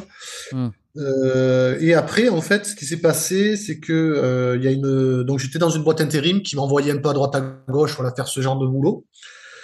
Et à un moment, la boîte intérim m'appelle et me dit voilà, il y a cette grosse grosse boîte, c'est un groupement d'intérêt économique qui vient s'installer sur Marseille, en tout cas qui ouvre une aile sur Marseille. Euh, eux, ils étaient basés plutôt vers Monaco. Et euh, en fait, ils avaient fait, un, ils avaient mandaté en fait plein de, de boîtes intérim et euh, pour recruter en fait deux personnes. Et donc il y avait 1000 candidats et deux personnes recrutées, un homme, une femme. Et le mec de la boîte intérim m'a dit vas-y, tente ta chance. Voilà, tu auras peut-être le profil. Et je me rappelle le batteur de l'époque aussi de Dagoba avait passé le, avait brigué le poste. Ouais, on avait brigué le poste, on s'était retrouvés à l'examen euh, ensemble. Et euh, bah, écoute, euh, d'épreuve en épreuve, je suis arrivé euh, avant le poste. Donc sur les 1000, euh, bah, j'ai eu le poste, donc le CDI direct, avec des conditions salariales incroyables. je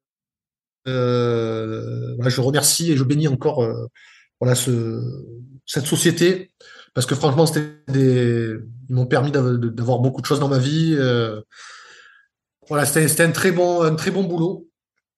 Et donc euh, voilà, j'ai ce CDI, euh, j'ai Dagoba aussi en parallèle. Et d'ailleurs, au dernier examen, donc au moment, enfin, on, se retrouve à la fin et on n'est plus que quatre ou cinq et on passe l'examen final où il y a, le grand boss, le numéro 2, le, RH et tout ça. Un psychologue aussi, euh, un mec qui nous dessine, euh, voilà, qui, dessine notre, notre faciès pour voir un peu si, fait, des trucs un peu psychologiques comme ça, l'embauche. Et en fait, je suis clair avec eux. Je leur dis bon, euh, voilà, je suis content d'avoir euh, d'avoir réussi toutes ces toutes ces épreuves.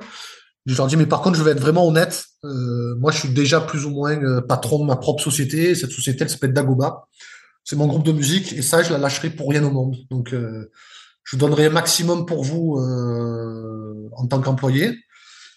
Mais par contre, je vous garantis pas qu'il n'y ait pas des périodes où on me dise, euh, mec, il va falloir que tu partes un mois en tournée et à ce moment-là, il va falloir que vous acceptiez que je puisse partir en tournée. Et ils ont apprécié cette sincérité et ils m'ont embauché. Donc, j'ai eu la chance d'avoir d'avoir un CDI avec des patrons très compréhensifs. Par contre, c'est vrai que tous mes congés payés partaient dans Dagoba tous mes week-ends partaient dans Dagoba. Ah tous mes je prenais des congés sans solde pour euh, donc pas payer pour partir en tournée avec Dagoba. Après le boulot, euh, ben, on répétait euh, six fois par semaine avec Dagoba.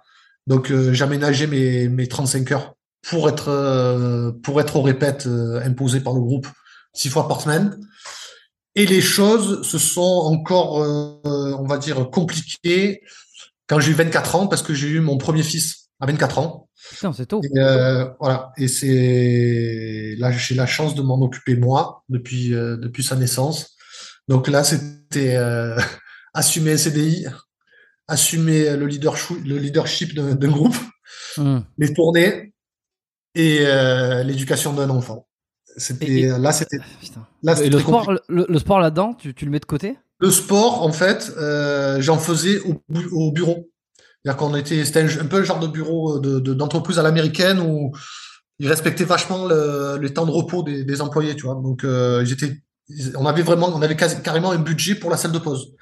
Donc, on, euh, voilà, on pouvait mettre, je me rappelle qu'on avait même mis un aquarium. Euh, et moi, j'avais dit, ben, le budget, pour moi, je vais mettre un banc. Donc, j'avais un bench. J'avais une, j'avais un truc multi, tu sais, une multifonction là. Tu fais un peu tout, la pec deck. Euh, ouais, une machine. Ouais, un truc, euh, voilà. Et des haltères. Donc pendant ma pause euh, au bureau, je faisais mon, je faisais mon sport. Mais j'étais dans un état de fatigue très très intense. Tu m'étonnes. Et quand, et quand en fait,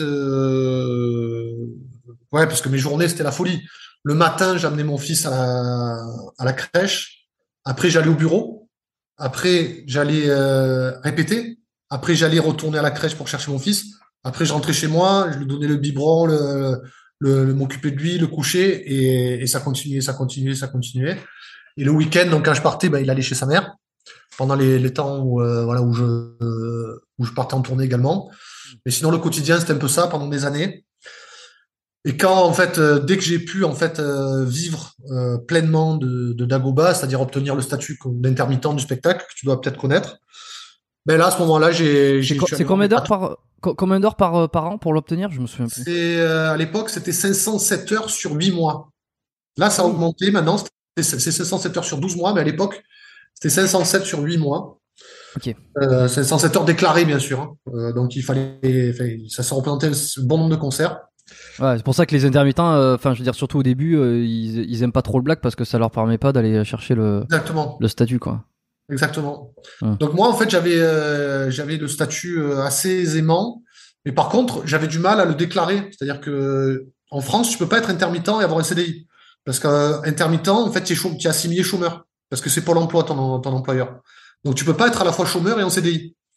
Donc, euh, ben, moi, j'allais voir les impôts. Je leur disais bon, les copains, euh, comment on fait? Parce que je déclare, euh, je veux bien déclarer partout, mais par contre, je veux bien avoir l'argent du beurre, quoi, tu vois Parce que quand tu es intermittent, tu déclares au final, tu vois Ouais. J'avais pas droit au statut, donc au bout d'un moment, ça m'a un peu gonflé ce, cette injustice, on va dire. Je suis allé voir mes patrons et je leur ai dit bon les gars, merci pour tout, merci pour les conditions idylliques, mais voilà, je dois partir pour euh, faire pleinement euh, pleinement Dagoba quoi. Dagoba. Et je me rappellerai toujours les paroles de ma supérieure directe et du RH. Ils m'ont dit, bon, on a, on a, on a fêté ça et ils m'ont dit, on doit t'avouer un truc.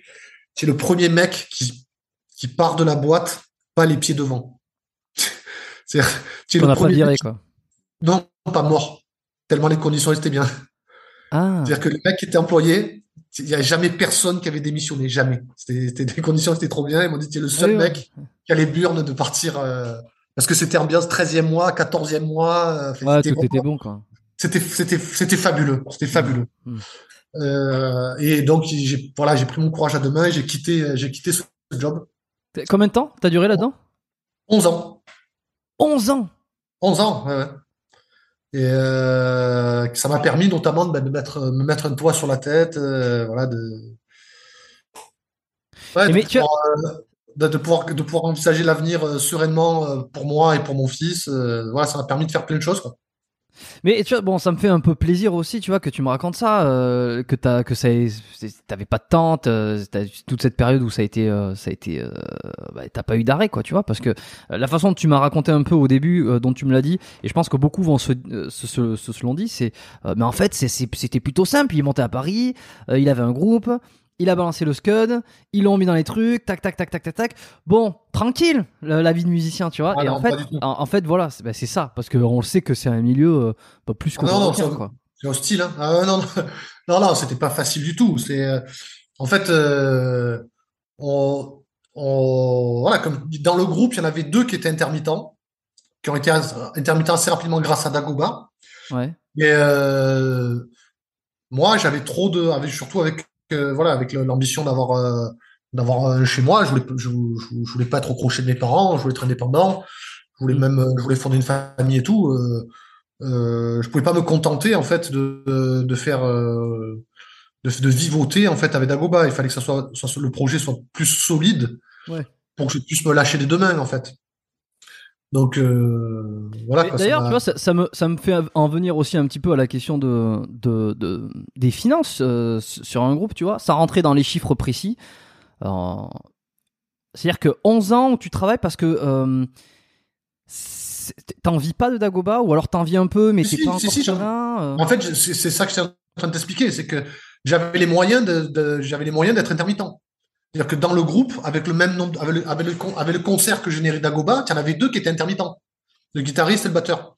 Ok. Et alors pourquoi tu mets En fait, c'était, j'avais, j'avais un double travail en fait. J'avais, j'avais. Euh, double revenu. Double revenu. J'avais double revenu, exactement. Sauf que je bénéficiais pas de de l'indemnisation pour l'emploi pour pour laquelle je cotisais en étant intermittent. Ouais. Et tu vois, tu comprends? C'est-à-dire que je cotisais. Ouais, ouais je comprends. Ouais. voilà. Donc j'avais j'avais j'avais le revenu qu'engendrait Dagoba et j'avais mon CD. Hmm. Et ça te prend combien de temps euh, euh, du, moment où vous commencez euh, à signer vos premiers concerts et du moment où vraiment ça te d'un point de vue financier ça te fait vivre tu vois? Parce que c'est c'est un peu aussi la question. Est-ce qu'on peut vivre de la musique? Est-ce qu'on peut vivre du métal quoi?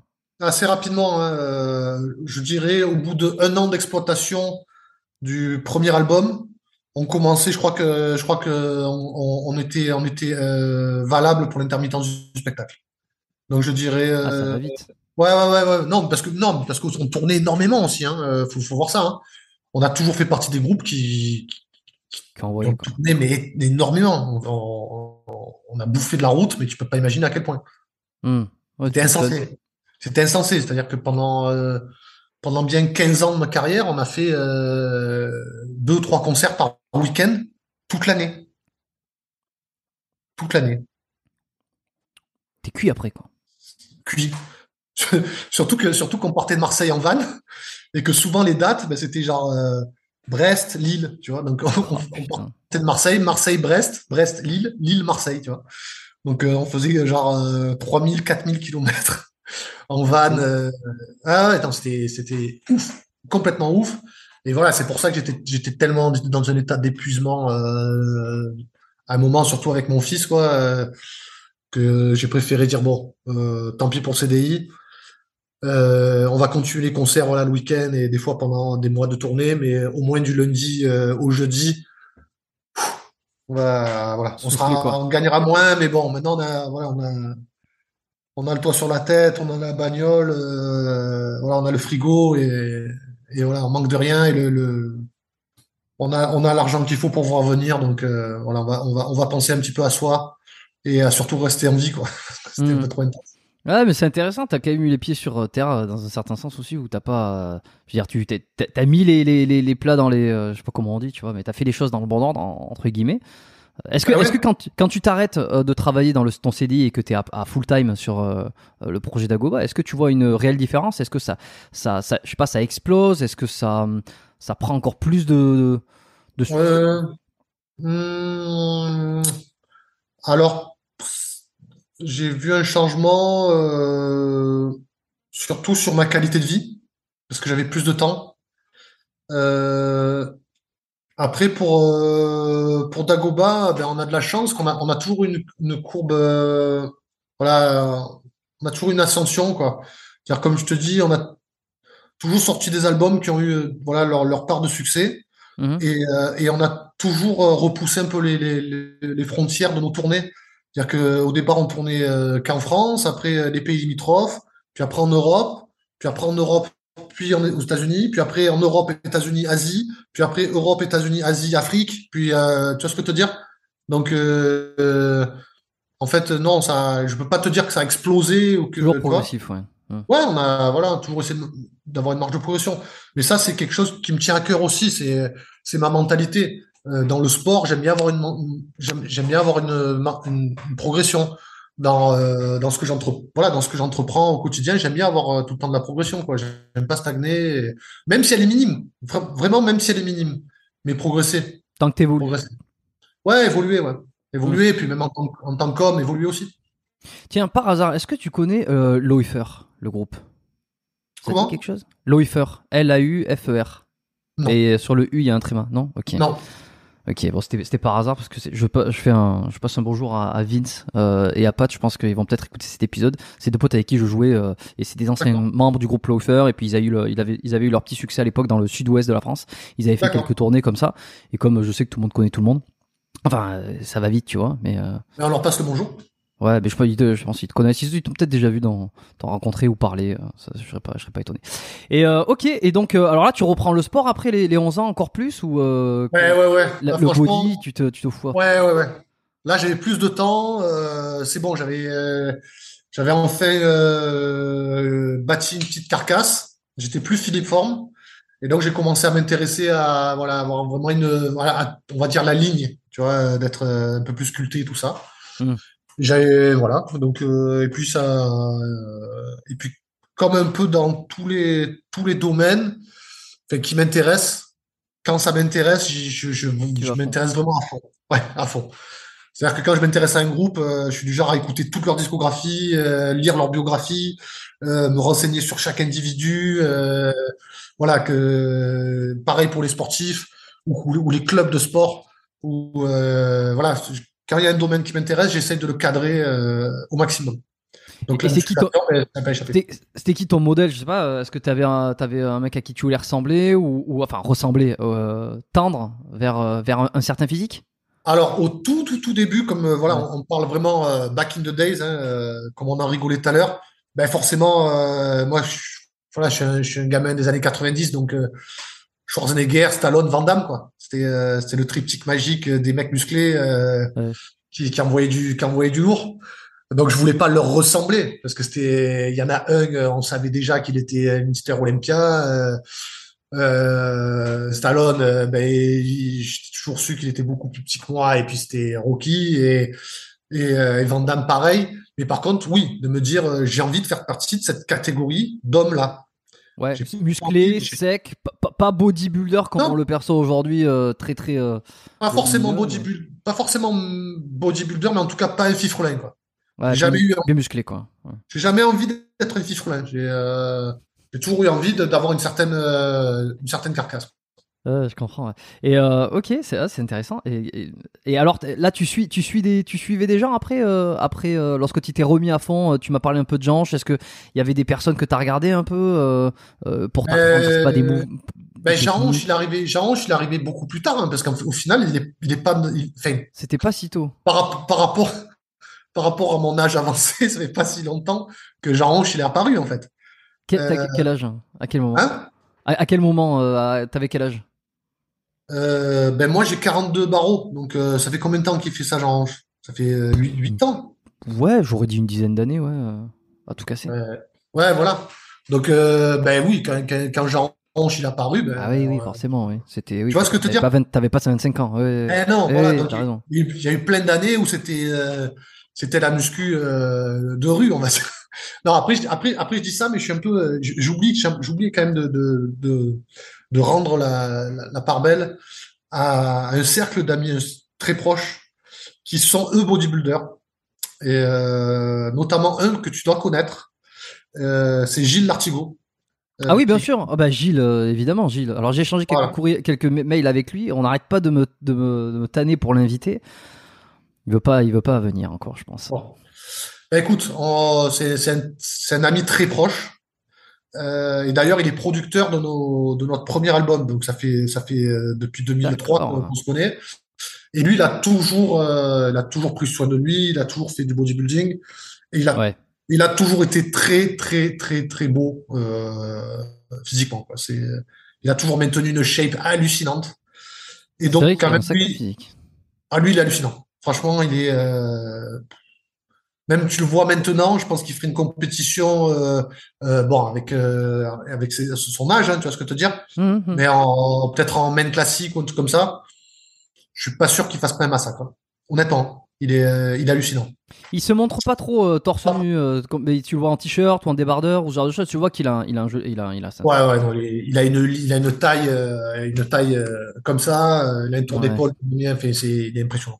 Impressionnant. hum. Et en plus, il est très branché aussi euh, alimentation. Enfin, je veux dire, Ouais, c'est ce ouais, qu'il ouais, a ouais, sorti. Et puis, il a été pendant très longtemps ici à Montréal aussi. Tu vois, il a vécu là pendant pendant un bon moment. Ouais. Ouais, donc lui, c'était un peu, à cette époque-là, c'était un peu mon mentor, quoi. C'est, euh, il me donnait pas mal de conseils. Ok. On- on- ça nous est même arrivé de, ça nous arrive encore de nous entraîner ensemble, tu vois. Euh, Il est à donc, Marseille là en ce moment ou quoi? Il, il était pas en ce moment, à il est, ouais, en ce moment, il est dans son QG, euh, on va dire alentour de Marseille. Il est pas, il est pas vraiment Hmm. sur Marseille.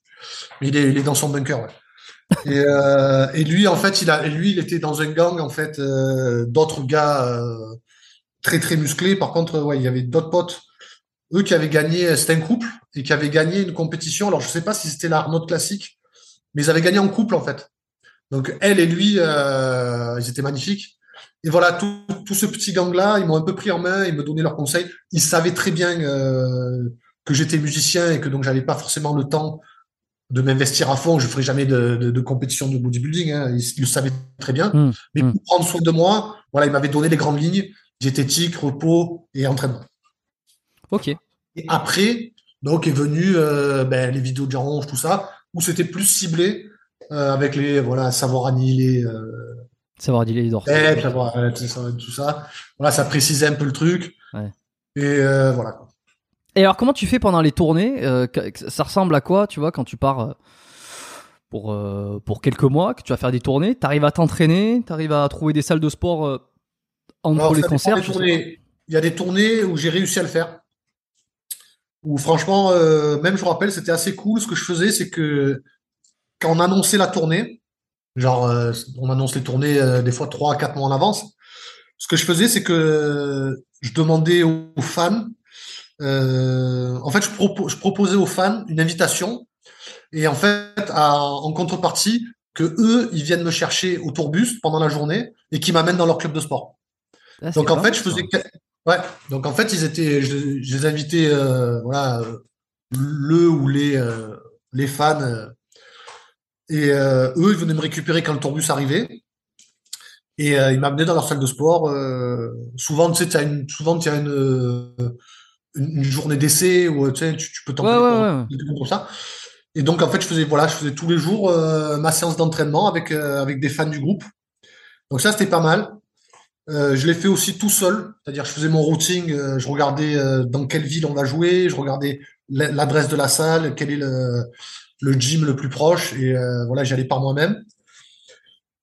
Et puis sinon, ben, il y a des tournées où franchement, euh, j'ai pas la foi, je sais que le routing va être trop, dur, ça va être trop intense, et euh, je me dis que le plus important, ça va être de faire gaffe au moins à la nutrition et à mon temps de repos. Et puis que je reviendrai dans l'état que je reviendrai euh, chez moi et puis qu'on on reprendra, reprendra les bases. Ouais, tu reprendras les trucs. Et alors, comment ça se passe une tournée? C'est-à-dire que le soir, euh, en général, c'est quoi? C'est 19, 20, 21 heures le concert? Enfin, ça dépend s'il y a des premières parties. Ou non, c'est c'est plus tard. 22 heures. alors, une, une, une, tournée, c'est c'est pas une journée de 7 heures. Hein. Ça, on a, en général, on arrive, on arrive dans les salles.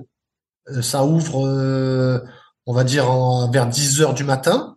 On, nous ouvre la, on nous ouvre les portes de la salle vers 10 heures du matin. Donc ça installe le matos, la scénographie, euh, tout ça. ensuite, on fait les balances. Donc euh, tous les groupes font leurs balances tour à tour. L'après-midi, il y a souvent euh, ben, soit des rencontres avec les fans, soit on doit, s'occuper d'autres choses, par exemple pour le merchandising, la signer des items ou refaire les stocks, faire de la comptabilité, voir ce qu'on va mettre sur le stand de merch ou pas. Hmm. Il y a aussi toute la logistique pour les jours d'après. Euh, on a tous les jours malheureusement aussi un petit aléa, un petit problème quoi. Je sais pas moi. Technique. Une vitre, voilà, une, vitre cassée du tourbus à changer, des, cordes de guitare à commander, euh, un petit bobo pour l'un, un petit bobo pour l'autre. Enfin, il y a toujours un, petit, on va dire un petit aléa, comme, euh, dans tous les boulots. Et ben après, le soir concert, et puis en général, ben, on pacte le matos il est une heure, deux heures du matin, quoi. C'est-à-dire que juste après avoir terminé de jouer, vous remballez tout. C'est pas, euh, c'est ça? Ben, on, remballe, on remballe tout et puis euh, le bus repart dans la nuit et conduit toute la nuit dans une autre ville. Putain, ah oui, mais là, là dans cette, dans cette configuration-là, euh, t'as pas le temps de t'entraîner là. Ah non, non, c'est compliqué, c'est très compliqué. Tu peux faire pompe à dos, ou alors, ou alors tu délègues dans l'après-midi tout ce qui est comptabilité du merch ou tout ça. Hmm ou alors tu voilà où tu, tu, tu, fais l'impasse sur euh, ce qu'on appelle des meet and greet, tu vois ce que dire les fans, et hmm. tu vas plutôt t'entraîner. Euh, faut faire des choix quoi. C'est pour ça que des fois, quand on met en, quand on met en place, quand, quand on met en place par exemple des meet and greet ou qu'on voilà que l'intensité de la tournée ne le permet pas, ben je vais pas m'entraîner. Quand je sais qu'il va il va pas y avoir meet and greet, que ça va être facile, tout va rouler facilement parce que les routings sont courts, qu'on va avoir plus de temps, ben à ce compte-là, ben je, je planifie des, des petites séances de sport. Mais nous, tu sais, les, les tournées, elles se bouclent quasiment un an à l'avance. Hein. C'est-à-dire qu'on les annonce trois, quatre mois à l'avance, parce que ça sert à rien de les annoncer euh, tant de temps que ça aux fans. Hmm. mais on les prépare euh, énormément de temps à l'avance, donc on, on, peut préparer ça. Tu as le temps de t'organiser. Et ok, et attends, j'y pensais. Est-ce que les fans, euh, les fans, ça te, ça te fait plaisir, ça te saoule, ils sont, ils sont gonflants, certains? Comment Bon, ben, non, franchement, euh, en grand, en grand, énorme majorité, euh, parce qu'on en rencontre tellement. Euh, bah oui.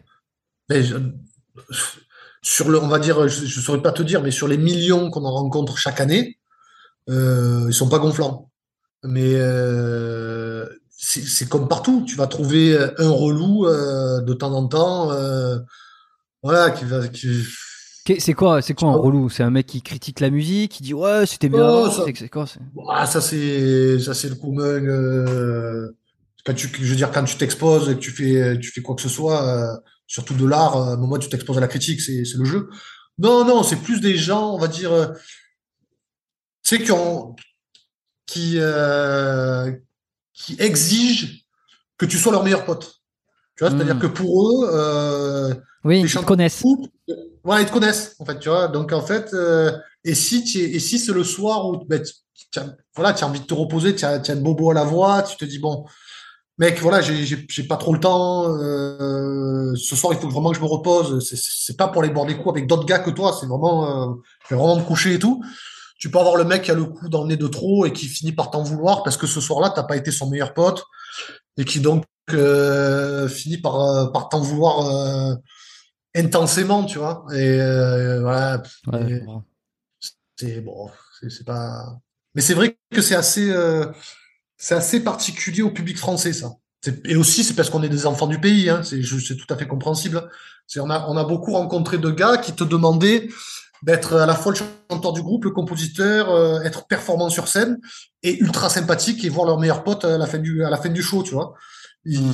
Et alors, alors que, et si tu l'es pas, tu es un peu euh, considéré comme euh, une tête de l'art, euh, tu vois, mec. Le T'as pris la grosse tête, quoi. Ouais. alors, alors que quand c'est, par exemple, un américain, tu vois, Machinette ou quoi, les mecs, tu les vois pas. si tu veux les voir, il faut payer 100 dollars avant le concert Ah ouais, pour leur serrer la main. d'accord. Euh, tu les vois jamais après le concert, tu vois. Euh, Ah, c'est vrai, c'est vrai. Metallica, tu les vois pas après le concert. Pff, ouais, Euh, pour- oui, c'est que-. Ouais, ouais. Ah, mais même les, même d'autres groupes américains, tu vois ce que je veux dire. Et par contre, ça dérange pas. euh, tu vois, il y a certains, certains qui ont un peu l'immunité. Et pour nous, cette immunité, ben on l'a à l'étranger. C'est-à-dire que Mais oui, parce qu'on demande- dit, euh, ils sont français, donc ils pourraient au moins faire plaisir à leur public français. euh, c'est grâce à nous. euh, c'est c'est- il y a Exact- cette idée, voilà, exactement. cette idée, bah oui. oui, il y a cette idée et qu'on et qu'on respecte tout à fait, qu'on essaye d'assumer tout à fait. On est plutôt connu pour un groupe qui va à l'encontre de ses fans euh, concert après concert. Mais c'est vrai que pendant une période de ma vie, et peut-être qu'avec ce podcast, les gens comprendront pourquoi, j'étais vraiment fatigué et que donc il y avait une partie du groupe qui, qui pouvait se permettre d'aller voir les fans après les concerts, de Mhm. faire la blague avec tout le monde. Moi, il fallait que je me repose. Parce que derrière, j'avais un gamin en bas âge, un CDI, euh, c'est moi qui conduisais le van, et, euh, et je sortais de scène euh, comme tout le monde, donc j'étais fatigué, donc il fallait que je me repose pour pouvoir justement être performant sur le concert du lendemain et, euh, et être respectueux des gens qui avaient acheté leur ticket le lendemain aussi. Donc, Eh euh, oui, voilà. non, mais voilà, mais c'est non, mais c'est intéressant, tu vois. parce qu'il y en a peut-être qui vont, qui vont se dire, ah tiens, je me souviens, lui, il m'avait snobé. Ben voilà, on comprend, pourquoi, on comprend pourquoi. Et euh, j'avais vu, c'était, euh, je crois que c'était à Bordeaux, Bordeaux ou je sais, ou Toulouse, Toulouse que j'avais vu Machined. Et c'est vrai que j'avais, j'avais- espéré les voir après, mais bon, tu, on les, on les avait pas vus après, quoi. Ça c'est certain. Je les vois pas, les mecs? Je les vois pas? Et malheureusement, malheureusement, c'est que justement, c'est ça. C'est que des fois, tu vas voir les gars, euh, au moins, au, moins serrer les paluches, euh, dire merci les copains et tout ça. Et si tu es pas plus que ça, c'est-à-dire le compagnon de beuverie, euh, le psychologue de fin de soirée, eh ben, le lendemain, sur les réseaux, tu es un peu l'enfoiré. Tu vois ce que je veux dire? C'est-à-dire que tu as fait- tu vois, c'est, c'est un peu l'escalade. Ouais, Donc, euh, alors, alors que, alors que des fois, ben, tu fais, tu ferais juste, tu resterais euh, sur ton côté de la scène et, et de ton côté du rideau, ben, tu finis peut-être par avoir une exceptionnelle réputation, tu vois. Donc, euh, à double Mm. tranchant. Mm, ouais, c'est Mais c'est ça. vrai Et- qu'il y a, y toujours eu des groupes qui ont eu un totem d'unité, qui ont toujours, qui sont toujours plutôt passés pour les, les grands gentils euh, auprès de la presse, euh, auprès de, du, du, du- auprès du public, et d'autres qui ont toujours été un peu plus euh, les, les, on va dire les, les, les, les moutons noirs du troupeau. Et, euh, et c'est vrai que c'est vrai qu'on a on a plutôt fait partie de cette catégorie-là, en tout cas pendant une période de, de notre notre histoire. Et, en- et à vrai dire, ça me dérange pas parce que moi j'ai une notion du métal qui euh, voilà j'aime bien j'aime bien les- j'ai j'ai toujours aimé ce genre de personnage personnage là. Moi les, les les groupes où je sentais un peu le danger dans l'attitude, j'ai trouvé j'ai toujours trouvé ça cool euh, plutôt que les mecs euh, bisounours gentils. Euh. Ah, c'est Voilà. pas rock'n'roll, quoi. C'est Voilà, exactement. Un peu, un peu plus badass, quoi. Exactement, exactement. C'est ça. En tout cas, c'est ça qui m'a qui m'a conduit vers euh, vers cette musique. Donc, euh, ça me dérange Mm. pas d'avoir été assimilé à à ce type de personnage. Et moi, je vous avais vu la première fois que, enfin la première fois, la seule fois d'ailleurs, parce que j'ai après comme j'ai déménagé ici à Montréal, euh, vous avez pas trop fait de tournée ici. euh, vous êtes venu à Montréal? Alors, Montréal, on n'est jamais venu euh, pour une. En fait, c'est un peu c'est un peu. euh, Apparemment, il y a une grosse scène métal ici. C'est vrai que Ouais, je, ouais, ouais. je suis pas trop intéressé euh, tant que ça depuis que je suis là, mais apparemment, il y a pas mal de, de choses qui. En fait, c'est, Montréal, ça a notamment été la, la, la raison en fait de l'éviction de notre euh, de notre batteur historique. Ah, Euh, parce qu'en fait, on avait, euh, on a, c'était une période où on, on nous proposait énormément de tournées euh, euro, euh, internationales, pas que européennes, vraiment aux États-Unis, tout ça. Ouais. Et à chaque fois, pour des raisons un peu euh, bancales, euh, on était obligé de refuser. Euh, un coup, c'était parce que ah, il n'y a pas ma batterie. Un coup, il n'y a pas mes cymbales. Un coup, je suis pas payé assez. Et en fait, à un moment, on nous- a proposé une énorme tournée au Canada. Et là, on était vraiment préparé, paré à les faire. C'était justement, on avait trop envie d'y aller parce que parce que voilà, quoi, c'est un pays aussi à moitié francophone qu'on est demandé là-bas. C'était c'était vraiment des super conditions. Hmm.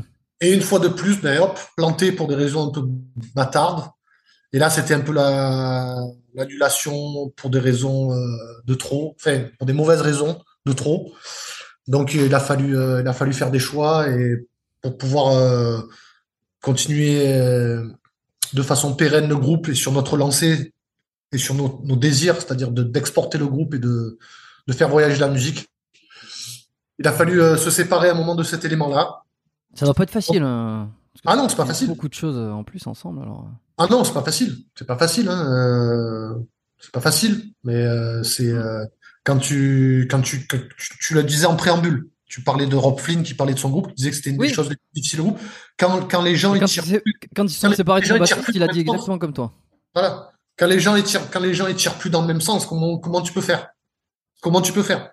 Et après, euh, souvent on dit que le temps donne raison. Tu vois, à l'époque, euh, on m'a, on m'a beaucoup tiré dessus parce que c'était, c'était une personne qui, qui suscitait la sympathie des, des, des fans. Mais euh, ouais, ouais. Et puis, euh, moi, j'ai pas, voulu, j'ai pas voulu, j'ai pas voulu surenchérir, tu vois, et mettre des pièces dans les machines. J'ai juste laissé passer l'orage. Mais j'espère qu'aujourd'hui, les gens voient que, voilà, les membres du groupe qui, qui sont plus là, mais qu'est-ce qu'ils font maintenant? Est-ce qu'ils, continuent à faire des tournées internationales? Non. Non, non. Il y en a, il y en a, ils font même plus de musique. Donc, euh, est-ce qu'on pouvait continuer euh, dans, dans ce voilà avec cette osmose là, avec dans le groupe des mecs qui veulent plus tourner à l'international, de toute évidence, puisque après après le groupe ils se sont pas dirigés vers euh, vers ce business là, tu vois, et d'autres qui sont qui font carrément plus de musique. Qu'est-ce que pourrait représenter le groupe d'Agoba aujourd'hui avec en son sein des mecs qui voulaient plus faire de musique ou plus tourner? C'est la folie. Donc bien sûr qu'il a fallu faire le dos rond, il a fallu accepter les critiques, les mécontentements des gens. Mais aujourd'hui, ben, force est de constater ben, que le groupe, euh, le groupe d'Agoba, ben, ça continue à faire des albums et ça continue à tourner à l'international. Voilà. Et ce qui doit pas être facile aussi, tu vois, quand tu as une image publique, quand tu as une autorité, euh, alors tu as, un peu l'impression que tu appartiens à tout le monde, comme on disait tout à l'heure. Euh, alors à, à, mon niveau, en tant que podcast aussi, je, je reçois des messages, j'ai l'impression que des fois le podcast appartient aux auditeurs. Alors d'une certaine partie, oui, c'est comme si je dois, non, n'invite pas ça, ou alors il faut que tu fasses ça. Non, non, en premier lieu, je fais ce que je veux, déjà. Mais c'est vrai que c'est pas facile. Et en tant que groupe, quand en plus il y a beaucoup d'émotionnel, tu vois, la musique, euh, l'histoire, euh, les fans qui vont voir au concert et tout, il y a de l'argent dépensé aussi, tu vois. On, on dépasse pas de l'argent pour écouter un, podcast ou pour regarder une vidéo, mais on en dépense pour aller voir des groupes, pour acheter des albums, tu vois. Donc il y a une espèce de soutien. Et, et quand tu prends une décision comme ça, ça doit pas être facile d'avoir toutes les critiques euh, de personnes en fait qui savent pas qui savent pas ce qui se passe parce qu'ils sont pas là voir les conflits et tout et qui vont peut-être émettre des jugements ou émettre des hypothèses ou avoir ou même avoir des certitudes sur ah c'est pas bien t'as fait ça t'as fait ça alors que finalement ils en ont aucune idée ça ça doit pas être facile à gérer ça en fait c'est c'est très compliqué à gérer parce que déjà sur les réseaux c'est souvent le premier qui l'ouvre qui a raison et euh... Mais comme partout d'ailleurs. Hein. D'ailleurs, s'il y a un conflit un jour entre quelqu'un et quelqu'un, vaut mieux avoir le, le vaut mieux être la première personne qui donne la première version. Ça, c'est dans tous les cas. Donc, euh, suite à ça, euh, moi, moi, je suis, je suis plus du genre à laver mon linge sale en famille. Donc, tu vois ce que tu veux dire? Quand, quand, voilà, quand, euh, quand il y a des trucs qui sont exposés publiquement comme ça, c'est pas ma, c'est pas ma façon de régler les problèmes. Je suis plus du genre à dire, ben, ok, ben, on s'est dit, les, si on en est arrivé là, c'est que euh, il y a eu des coups de fil avant, des réunions, euh, des mmh. emails. Euh, bah, ça tombe pas comme ça. Ouais. Ça, ça, ça, ça arrive pas comme ça. Euh, je veux dire, les emails, je, je, les ai toujours. Tu vois ce que je veux dire Ils sont datés et euh, ils datent pas du jour où euh, les les comment on dit les communiqués tombent. Oh, j'ai appris euh, qu'on m'avait viré du groupe. Non, mon pote, il y a un email, tu vois, daté qui date d'il y a deux mois où on te dit euh, Coco, qu'est-ce que tu proposes pour le groupe puisque apparemment on peut plus tourner à l'international et que c'est l'essence même du, du, du, groupe. Voilà. Euh, donc moi, ces trucs-là, je les ai c'est pas mon but de les exposer. Tu vois ce que je veux dire? J'ai pas à me justifier en fait. Et je sais que, comme tu as dit aussi, il faut prendre en compte que oui, t'appartiens un peu et même beaucoup au public. À un moment, euh, hmm. c'est comme ça. Il faut assumer, il faut faire le dos rond, faut manger son pain noir. Et puis après, comme voilà, le temps, le temps donne raison. Faut, faut pas abandonner comme ça. Faut rester soi-même, rester sûr euh, d'être euh, voilà une bonne personne, et, euh, et surtout d'avoir fait les bons choix pour que pour que ton entreprise et que euh, voilà continue à continue à continue à évoluer. Comme je t'ai dit, euh, moi ce qui me fait kiffer, euh, c'est de d'employer français, tu vois notamment. J'adore le fait que Dagoba génère de l'emploi français parce que c'est tellement dur aujourd'hui, il y a tellement de tellement de soucis dans le pays euh, que voilà réussir à générer de l'emploi en faisant du métal, c'est jouissif quoi, tu vois. Mm. Eh ben, si on, si on s'était arrêté là, euh, où euh, voilà, on, on, fait plus de tournées, euh, on fait plus rien, on n'accepte plus aucun plan, on n'investit rien, euh, ni temps ni argent, euh, eh ben, tous nos employés, on en fait quoi? Qu'est-ce qu'on fait? Qu'est-ce qu'ils font eux? Ils retournent euh, à l'usine, euh, ils vont ailleurs? Non, moi je pense à eux aussi. Je pense à eux Mm. aussi. Et d'ailleurs, tous Mm. ces mecs-là, 100% de ces mecs-là, ils sont encore dans Dagoba. Tous les mecs qui gravitent autour. Ouais, ben comme tu disais, ouais, voilà, c'est ça, c'est une vraie entreprise. Euh, Bien sûr. Et t'as des décisions des fois qui sont pas faciles. T'arrives à détacher le pro perso, euh, c'est-à-dire que quand tu te sépares ou qu'à un moment donné les chemins se divergent entre des anciens membres, tu gardes euh, contact, tu gardes une amitié ou c'est quand même Alors- difficile? C'est co- c'est comme un couple quand ça. En général, c'est difficile de. Enfin, dans la majorité Ouais. des cas, les couples qui se séparent, ils, ils restent pas en, en super termes. Alors, à- à- hormis avec, euh, avec un donc, qui essaie de plomber euh, le groupe de l'intérieur, euh, où j'ai complètement coupé les ponts parce que j'étais voilà, j'étais j'étais écœuré de, le- de, de la réaction et du communiqué, justement, disant que ouais, je suis surpris, Je l'ai surpris d'avoir été communiqué. viré du groupe. Je l'ai vu il y a pas longtemps sur Facebook, je crois. Hein? Je, je, je l'ai vu il y a pas longtemps en faisant quelques petites recherches sur, euh, enfin, Ah. en regardant quelques trucs d'Agoba, je l'ai vu sur Facebook, mais c'est, il date d'il y a quelques, il y a de- quelques Ouais. années. Ouais, oui, plein d'années.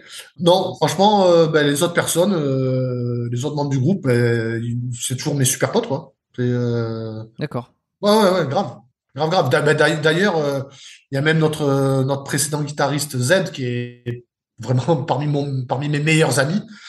Là, il est remonté sur scène avec nous parce que notre guitariste, notre guitariste avait un empêchement.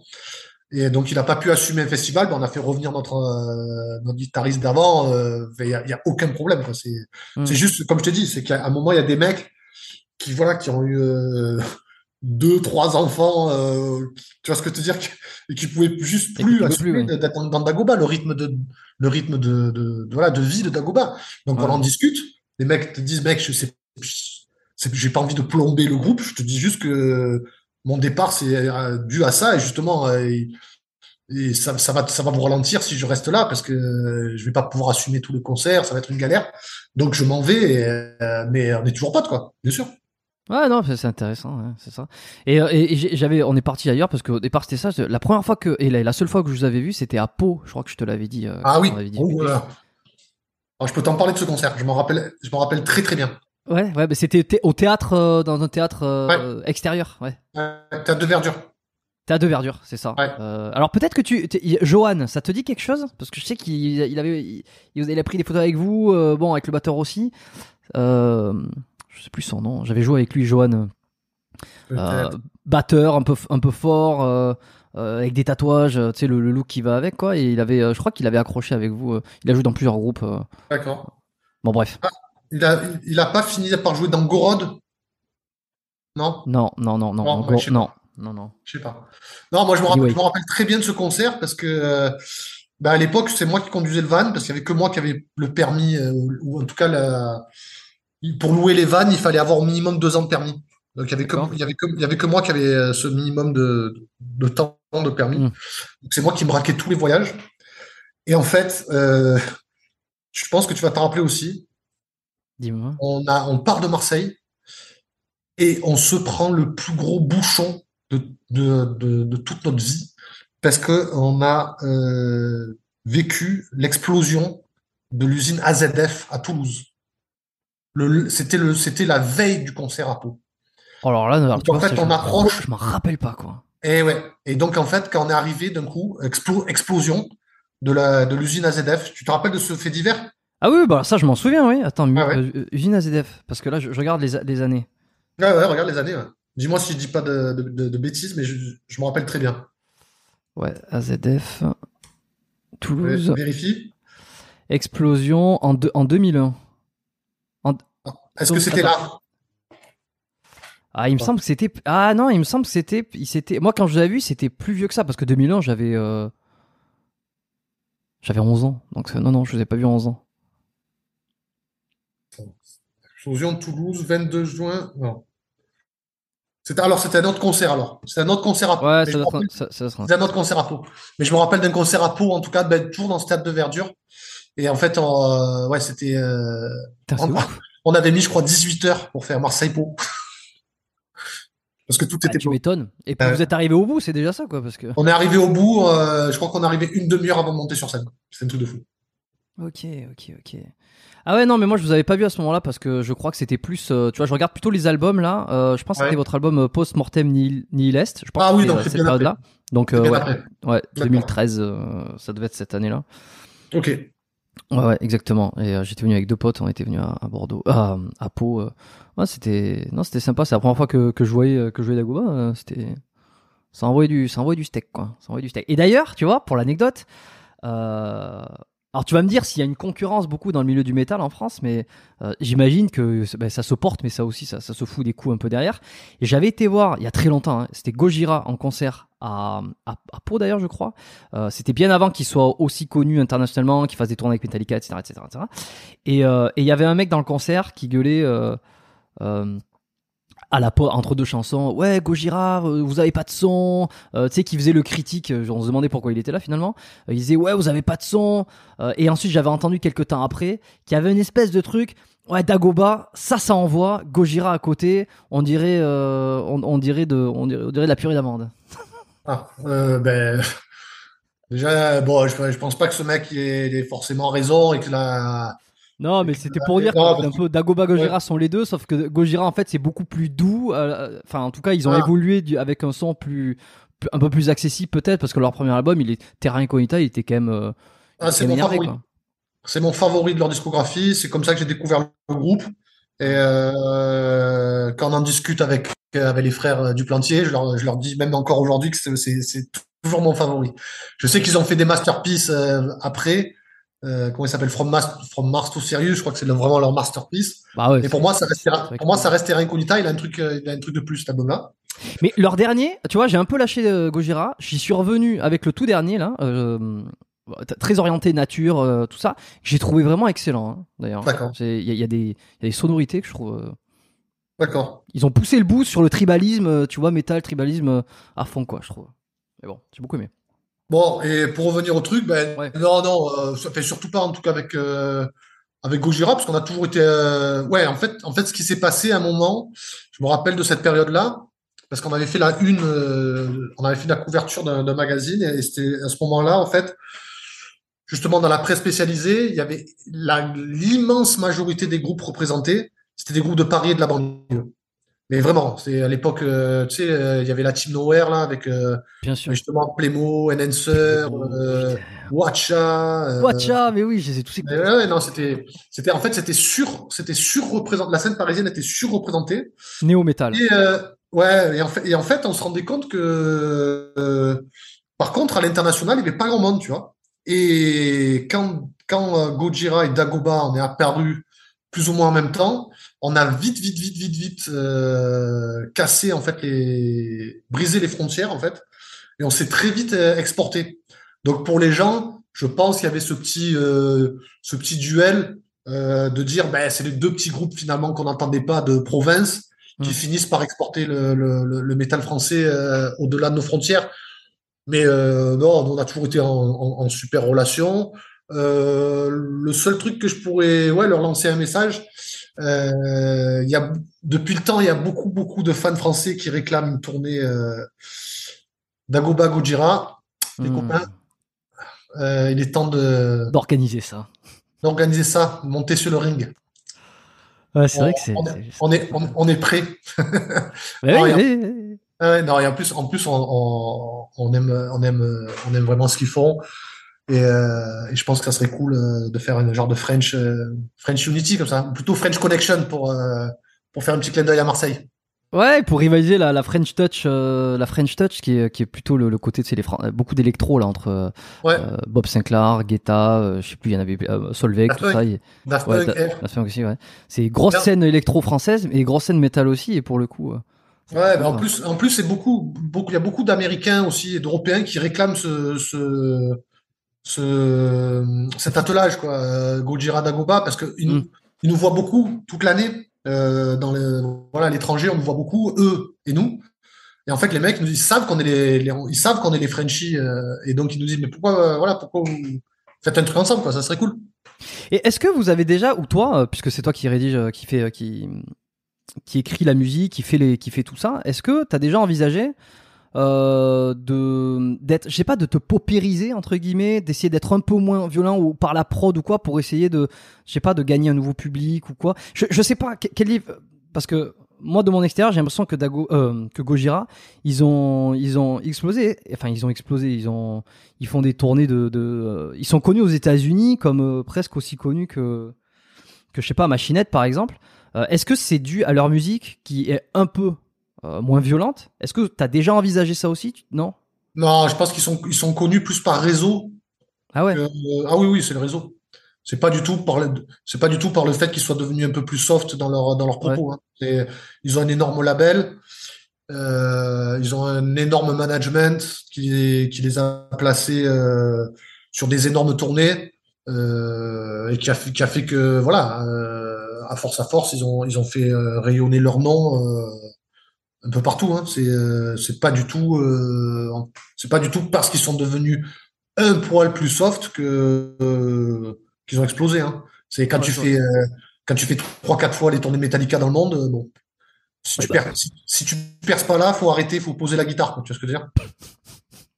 Et comment ils ont réussi alors à, à être en première partie de, de Metallica? C'est quand même fou furieux Ah ben, un groupe ça, qui vient des Landes hein. ça, je ça, viens des Landes c'est Cocorico hein, pour le coup Ouais, mais ils ont, ils ont, je crois qu'ils ont toujours eu, euh, ils ont toujours eu un, gros- un gros réseau. Hein. Ils ont toujours eu un gros, gros réseau. Dans le, dans le milieu du, dans le, dans le business du, du spectacle, ils, ils ont, ils ont, ils, sont toujours partis armés. Hein. d'accord Après, ils ont, euh, ils ont, ils ont eu l'intelligence et, et surtout, euh, ils sont très très forts. Donc, euh, ils ont, ils ont fait fructifier ça à merveille. Et bravo à eux. Je, je suis super content pour eux.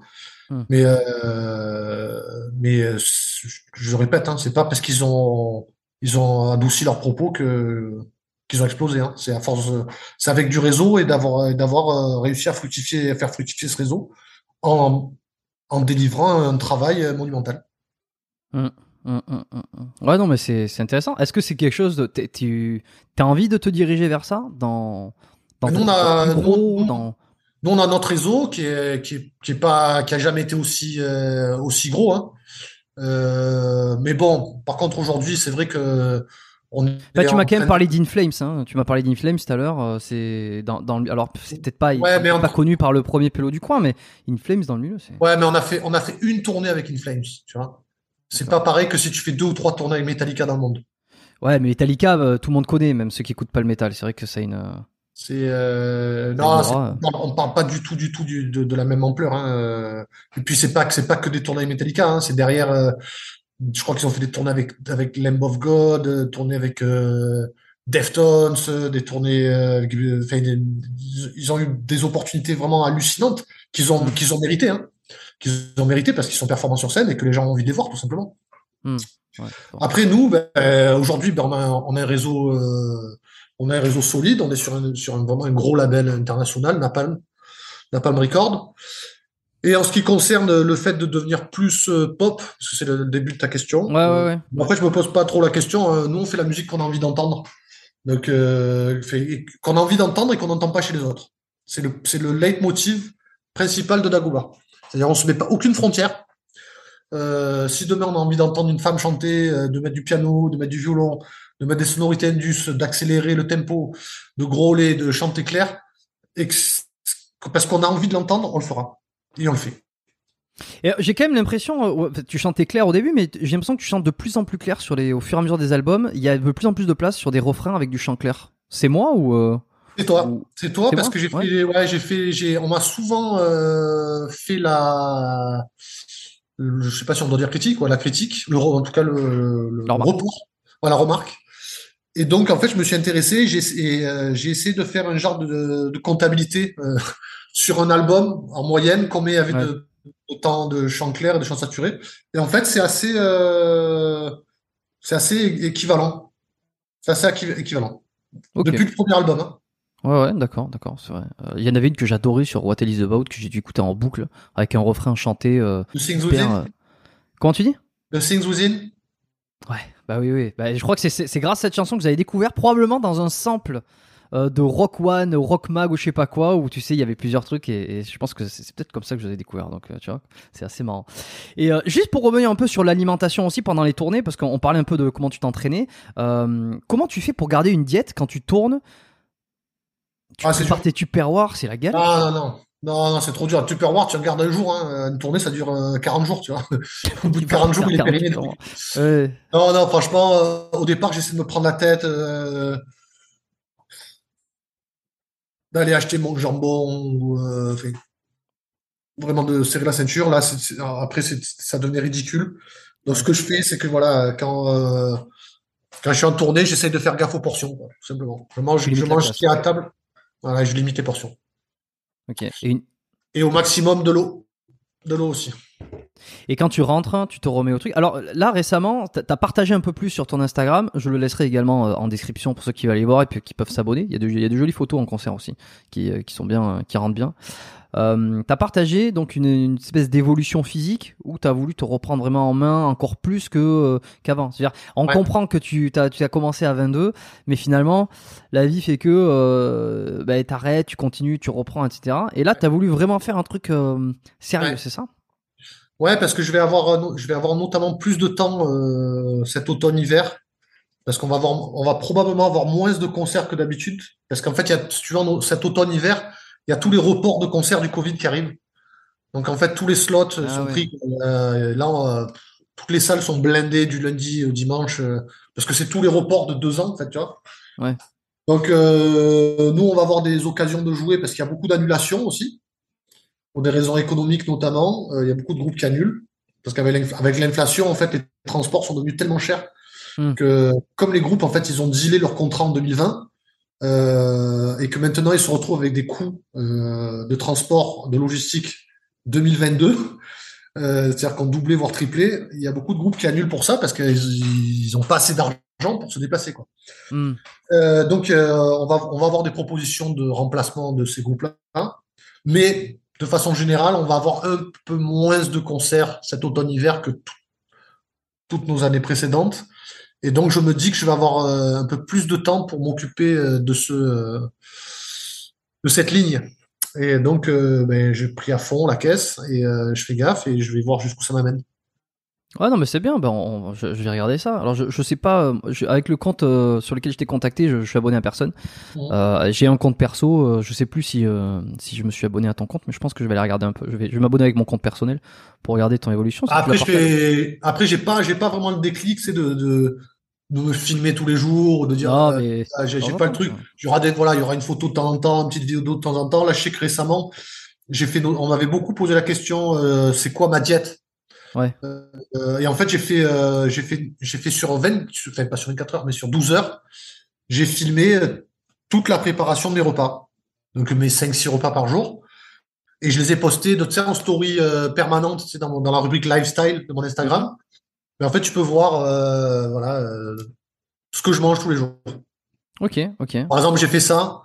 Et je verrai pour l'évolution physique. je pense que comme on fait quand même des concerts, les gens et qu'on poste après les, les- les photos de nos concerts, les gens ont tendance à remarquer sur scène l'aspect que j'ai en fait. Tu vois, Pareil, euh, plus un peu plus musclé, plus dessiné. voilà, ou plus fin ou quoi. Il faut, il faut Ouais. quand même, il faut quand même aussi euh, noter que cette démarche aussi de d'entretien physique, c'est quand même dans un but d'être, de respecter le public quand même, hein, d'avoir une apparence euh, sympa sur scène. Tu, tu Euh, penses qu'il te, il t'en voudrait, il te jugerait si Non, non. si t'avais 10 kilos hein Non? Non, mais en tout cas, euh, moi je suis content quand je vais voir euh, un beau chanteur ou une belle chanteuse. Tu vois ce que je veux te dire? Ouais, pas il y a un- l'image- il y a l'image aussi du groupe. Ouais, c'est pas, c'est, c'est pas, euh, c'est pas un point négatif, tu vois ce que je veux te dire? Hum, hum. Ah bah non, ouais, c'est sûr. Tu vois ce que je veux te dire. Donc, euh, pour moi, les mecs, ils, ils payent leur ticket, ils ont envie de me voir en forme, euh, ils ont pas envie de me voir en guenille, euh, ou, euh, tu vois, en mode euh, clodo, quoi, tu vois ce que je veux dire? Donc, euh, je, prends soin de moi et c'est une marque de respect pour, pour aussi le public, quoi. Ouais, je comprends ce que tu veux dire. D'ailleurs, tu en parlais d'Inflame. Je sais que le chanteur d'Inflame, ça a eu quelques petits problèmes comme ça avec où, sur scène, il était un peu bon, des, des fois en état d'ébriété, mais aussi euh, euh, qu'il qui, était que les gens percevaient qu'il comme s'il respectait pas le public. Alors il y, a, y a aussi l'apparence. Ah, ça, je suis pas trop au courant. Et puis, comme tu as dit, le, le, public métal, il est plutôt tolérant. Et puis, ça peut même des fois être perçu comme un style. Tu vois ce que je veux dire? Être un peu débraillé, euh, tu vois, mal, mm. mal attifé, tu vois. Mm. Mais moi, je je suis pas de cette école-là. je pense que les mecs, ils, voilà, il faut, il faut se respecter, il faut les respecter. Et donc voilà, présenter, comme on dit, comme dirait ma grand-mère, tu vois, il faut bien présenter, tu vois. Présenter bien, ouais. Ouais, il faut présenter bien, quoi. Donc euh, voilà, moi j'ai envie de bien présenter euh, sur scène. Euh, ton, ton but, c'est pas, euh, enfin, c'est, c'est quelle euh, l'évolution t'aimerais atteindre un peu quel type de physique, tu vois Je pense à ça. On, je t'en avais parlé la dernière fois parce que j'avais toujours trouvé ça hallucinant. C'était le team Lambessis de As I Like tu vois, qui à un moment donné s'est passionné pour le bodybuilding. pas au début du groupe justement, c'est ça qui est marrant, c'est que c'est en plein milieu de la carrière, il s'est passionné pour le body jusqu'à prendre, aller prendre des produits dopants jusqu'à qu'il lui arrive une, couille, enfin qu'il lui arrive une couille. Il a cherché la couille et qui finissent en tol. Euh, ouais, ouais, c'est c'est pas le meilleur. Euh... Le meilleur exemple. Ouais, c'est pas le meilleur exemple en fait, hein. Ni le meilleur représentant de l'attelage métal plus euh, bodybuilding quoi. Et pourtant, avant qu'il fasse la connerie, c'était, il y avait un truc, tu vois, c'est le, le, le long, les tatouages, les, le mec il a pris 20 kilos, ça, ça a donné un truc. Hein. Ouais, ouais, ben je pense que parce que peut-être que les gens aussi sont pas trop, pas majoritairement au courant de des dégâts que peuvent faire sur le, le, le ciboulot, euh, voilà, tout ce qui est dopage. Euh, tu as des mecs qui, qui, qui, tolèrent bien, puis tu as des histoires aussi de mecs qui finissent par tabasser leur femme, tu vois. Tu, je pense que tu sais de qui on, de qui on parle. Euh, qui ont des problèmes, qui ont eu des problèmes avec la justice, euh, ou qui finissent par se bagarrer dans la rue euh, parce qu'ils sont énervés comme des, des gogoles. Et ça, c'est c'est pas mal dû au produit. Quoi les mecs sont énervés. Donc, euh, Lui, pour le coup, il s'est énervé à tel point qu'il a envoyé un tueur en gage de tuer sa femme, c'est ça hein Ouais, ben, ouais par jour. Ben, je trouve que c'est un peu de tapette, en fait. Si tu m'entends, mon pote, euh, si tu as des couilles, tu vas tuer ta femme toi-même, au moins, tu vois ce que je veux dire. If you speak French, if you're not in, uh, in jail. Non, mais c'est, le, le, le, procès est dégueulasse, tu vois ce que je veux dire. Déjà, vouloir, tuer, vouloir tuer sa femme, mais en plus, tu te salis pas les mains, quoi, tu vois ce que je veux dire. Franchement, euh... bof. Et, et, alors le plus drôle, c'est ça, parce que le lien qu'il y a avec les stéroïdes, c'est que jusque là, tu te dis bon, le mec est juste, le, mec est, euh, a eu ça, son moment de, enfin, ou alors il est cinglé tout court. Mais c'est que l'avocat ou la défense, euh, lorsque j'avais lu les quelques articles du procès, euh, c'est qu'ils avaient plaidé la folie passagère à cause d'utilisation de stéroïdes. Ouais, ouais. Ben, c'est souvent, euh, c'est souvent ce que plaident les avocats quand il y a un meurtre, enfin, un meurtre d'un conjoint sur un autre. Hein. C'est la première ligne de défense. Souvent, c'est le, le, truc passionnel. Après, je pense que quand ils ont, quand ils ont dû faire deux, trois analyses et qu'ils ont dû voir le gabarit, ils ont dit, bon, de toute façon, tu vas, tu vas passer devant la cour. Tout le monde va bien comprendre. Surtout lui, très marqué des épaules. Hein. Il, est, il est énorme. Hein. Enfin, il était énorme. Hein, Donc ça va. Au moment, je pense que peut-être que le, le, juge va voir ça. Donc on va. Il est abonné à Jean, le, le ouais, voilà. comprendre. Voilà. On va donc on va on va on va on va cumuler les deux quoi, c'est-à-dire euh, crime passionnel plus euh, folie passagère due, due à la prise de, de stéroïdes anabolisants. Hmm. Et donc, toi, toi, par exemple, les, les stéroïdes, tu vois, dans ce truc-là, ça t'a pas, ça t'a pas tenté, sans tomber dans, dans, dans un extrême ou quoi, tu vois Est-ce que euh, on t'a proposé, on t'a ouais, envisagé Ouais, on m'a proposé. Euh, je connais et, j'ai eu euh, j'ai eu la chance en fait quelque part euh, de connaître beaucoup de gens qui en sont revenus euh, et qui l'ont regretté. Hmm. C'est-à-dire des mecs qui venaient et qui, qui me chialaient dans les bras, quoi. Qui me disaient, mec, euh, la libido, euh, ça existe plus. Je suis obligé de me faire des, des, des, des piqûres dans les dans les burnes, quoi. C'est-à-dire, euh, qui est arrivé à des extrêmes. Euh, donc qui m'ont vite. Euh, dans le milieu du métal ou pas nécessairement? Hmm, Il y en a eu dans le métal. Il, y en a eu dans, il, y en a eu dans le métal. Ça, ça, doit faire mal parce que bon, crier la barbe, le truc, le tu crier, le chant, c'est c'est c'est une représentation animale, tu vois. Donc derrière, ouais. c'est un peu. Euh... Ouais ouais. ouais.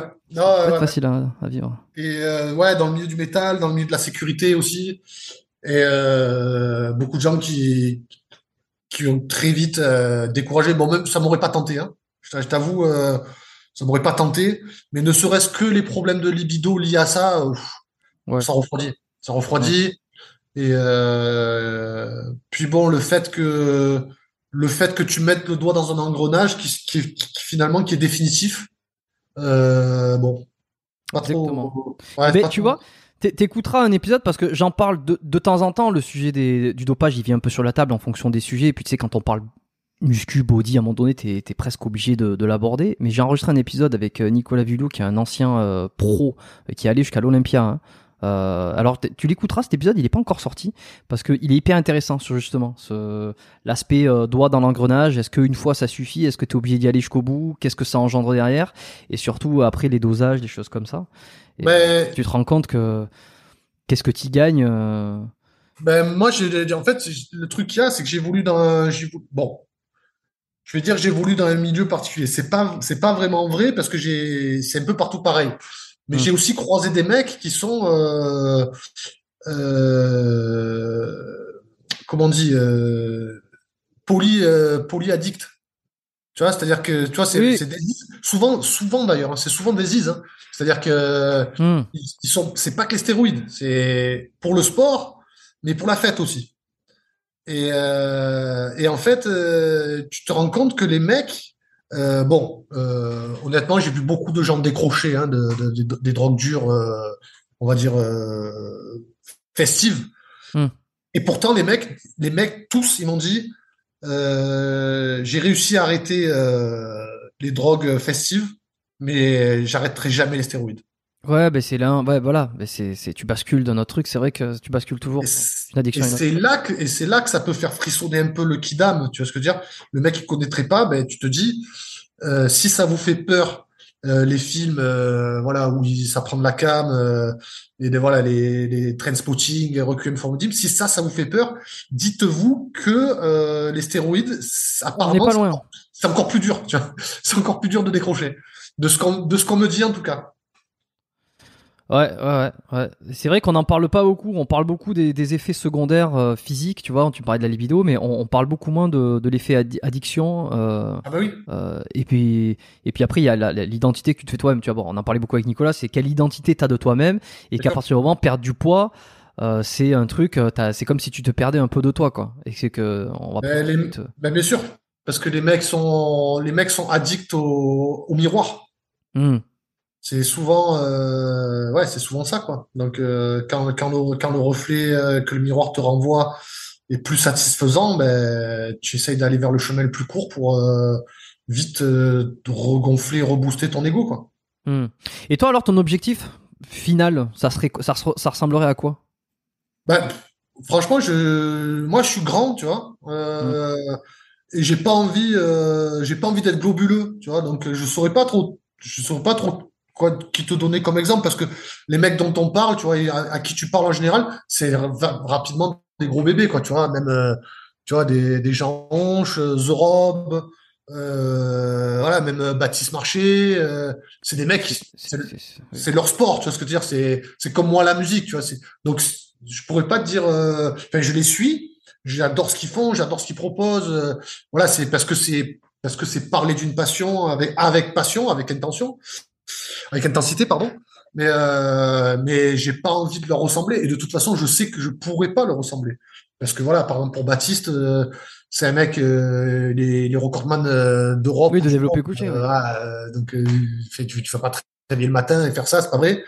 Euh, et puis après pour les autres, euh, voilà, euh, Jean il a fait des concours, donc je vais pas jamais faire des concours, j'aurais jamais le fait, tu vois, ce, ce physique-là de concours. Mm. Euh, The Rob, euh, le mec, j'ai écouté son podcast, il montait à 120 kilos.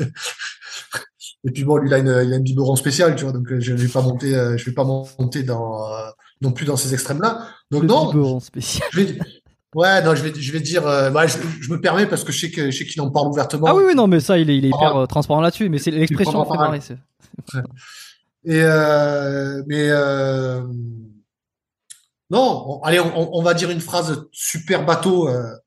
J'aimerais devenir la meilleure version de moi-même. Excellent. Mais tu le dis de la bonne façon. hein.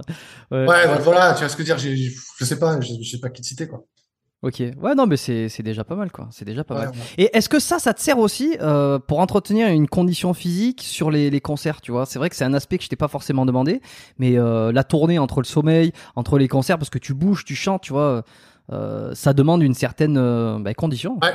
Ouais, ouais, carrément, carrément. Et ça a assez à voir au final avec euh, pas le cardio qu'on connaît, tu vois, genre le vélo ou la- la- le footing, mais ça a à voir au cardio comme la musculation la- le, sous-entend. Parce que tu vois, il y a- tu vois, tu, tu as beaucoup de gens, notamment Arnaud Plaisant en parlait. Il disait que le cardio, lui, il en avait pas besoin parce qu'il il en faisait en faisant de la muscu. Et effectivement, que c'est très cardio. Par exemple, si tu fais du deadlift ou même quand tu fais du quand tu fais du bench, tu vois, c'est du cardio. Ouais. Mais en fait, c'est c'est c'est c'est un gros effort, donc tu as besoin, de, tu vois, tu as besoin que ta pompe, elle, elle soit, elle soit très active pendant un moment. En fait, c'est de l'intervalle training, voilà, pour être précis. C'est vrai que c'est très. Alors ça, on s'imagine pas, mais c'est très demandant pour le cœur, euh, la musculation. Et d'ailleurs, tu vois, petit, je lui passe un coucou parce que je l'ai vu hier à l'hôpital. J'ai un pote qui a fait une une, myoca- une myopéricardite suite à un- une grippe, tu vois. Donc il a été, il est en soins intensifs. Euh, et il, a, il, il se sort bien, tu vois. Mais le, un des premiers trucs qu'ils ont dit, c'est tu vas sortir dans quelques jours, mais pas de sport pendant trois mois. Il a dit, mais même pas un peu de musculation, c'est pas essoufflant. Encore moins de musculation. Ouais. Non, la pompe, elle monte vite en muscu. Donc c'est dire, ouais, ouais, c'est ça. Voilà, et donc en fait, le, le, le, le cardio que le cardio que nécessite la, la pratique de la musculation me sert beaucoup sur scène, parce que c'est des efforts, c'est des efforts très brusques qu'on fait sur scène. C'est tu vois, c'est du headbanging, des il faut que les mouvements soient soient impactants.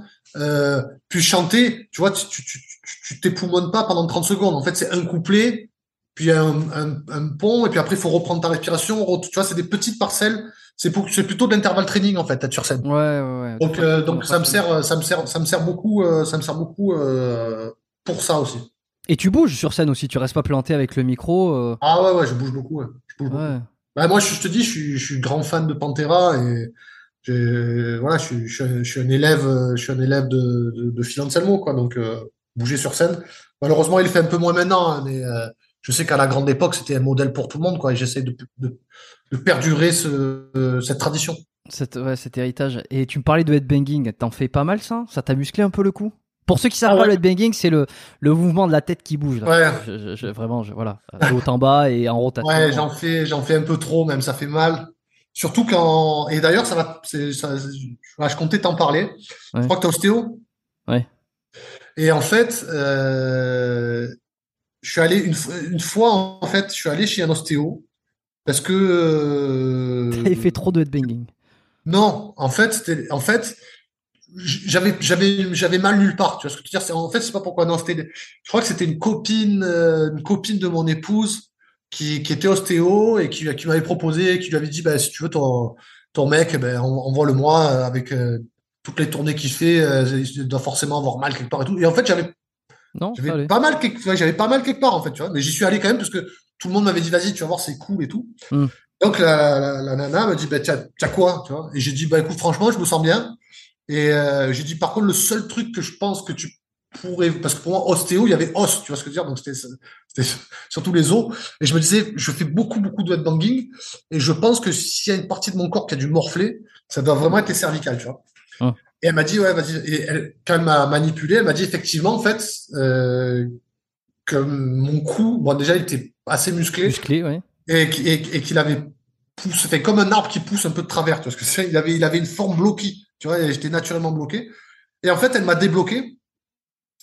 Et en fait, bizarrement, ben, euh, j'ai, dû- en fait, j'ai dû remettre euh, peut-être un an pour me reforger euh, le cou comme il fallait pour plus avoir mal après le concert. En fait, ça m'avait, redonné un coup de bébé, tu vois. Ah, ça t'a redonné de la mobilité et, c'est, d'une Ouais. certaine part, il t'en fallait pas. euh. Ouais, ouais. En fait, c'est comme si, ouais, ça, ça m'avait, ouais, il m'en fallait pas, quoi, tu vois. Et du- Ah ben, alors ça, ben- ça, c'est ce qu'on, dans le jargon, c'est ce qu'on pourrait, pourrait peut-être appeler une. T'avais une, une, une certaine forme de compensation par rapport à ton activité, une compensation euh, Ouais. de mobilité, de mouvement ou quoi, et, et en te, en, en t'enlevant, euh, soit une, une, une, euh, en t'enlevant cette, cette, cette perte de mobilité, en fait, ça a décompense, ça, c'était une, ça, ça fait une perte de compensation par rapport à ton système, à comment tu fonctionnais. Exactement. Pour Exactement. l'expliquer comme ça, mais euh, C'est ça. ah, c'est, intér- c'est intéressant. Et alors maintenant, c'est, enfin, c'est, c'est- C'est revenu euh, un coup de taureau, quoi. C'est bon. Un coup de taureau. Celui qui a un coup de taureau, hormis Corey Taylor, évidemment, c'est le chanteur de, de Cannibal Corpse. Mais lui, c'est pas- il a, il a- en fait, c'est pas qu'il a un coup de taureau, c'est qu'il a pas de coup, frère. Pas de coup, le mec. Mais même, un- son, son cou dépasse la mâchoire, c'est impressionnant. Ouais. Il y a une photo sur internet, sur Google, car à chaque fois que je la montre à un pote, il, il- il bug pendant 10 minutes dessus, parce qu'on dirait, je vais la retrouver, je la mettrai dans, la- la- dans les notes, vous pourrez, vous pourrez tous aller regarder. C'est impressionnant. Et, et il expliquait, j'avais vu dans une interview qu'il expliquait que depuis les jeunes âges, il portait des poids, qu'il a fait énormément d'headbanging. Je pense que le mec est fait pour ça aussi, quoi. Je veux dire, pour avoir un Oui, non, non, non. il- je pense, on va dire que c'est une, pas une malformation, mais il est comme ça. Ouais, ouais, c'est, c'est, non, mais c'est fou. On dirait, il a pas de menton, il a pas de, il a rien. quoi. C'est un bloc. Le, Un bloc. Ouais. Bon, bah écoute, c'est, c'est pas trop mal tout ça. Euh, J'ai quelques petites dernières questions pour finir, euh, qui sont, qui sont des questions. Bah, je, je vais essayer de croiser un peu entre la, entre le sport, la santé, des toujours des petites choses que j'ai à demander. Euh, tiens, je, je vais, je vais rebasculer un peu sur le sport. Comment tu t'entraînes toi en ce moment? Euh, c'est, Quel est ton format? Quel est, euh, quelle Alors, est ton, ta du- programmation?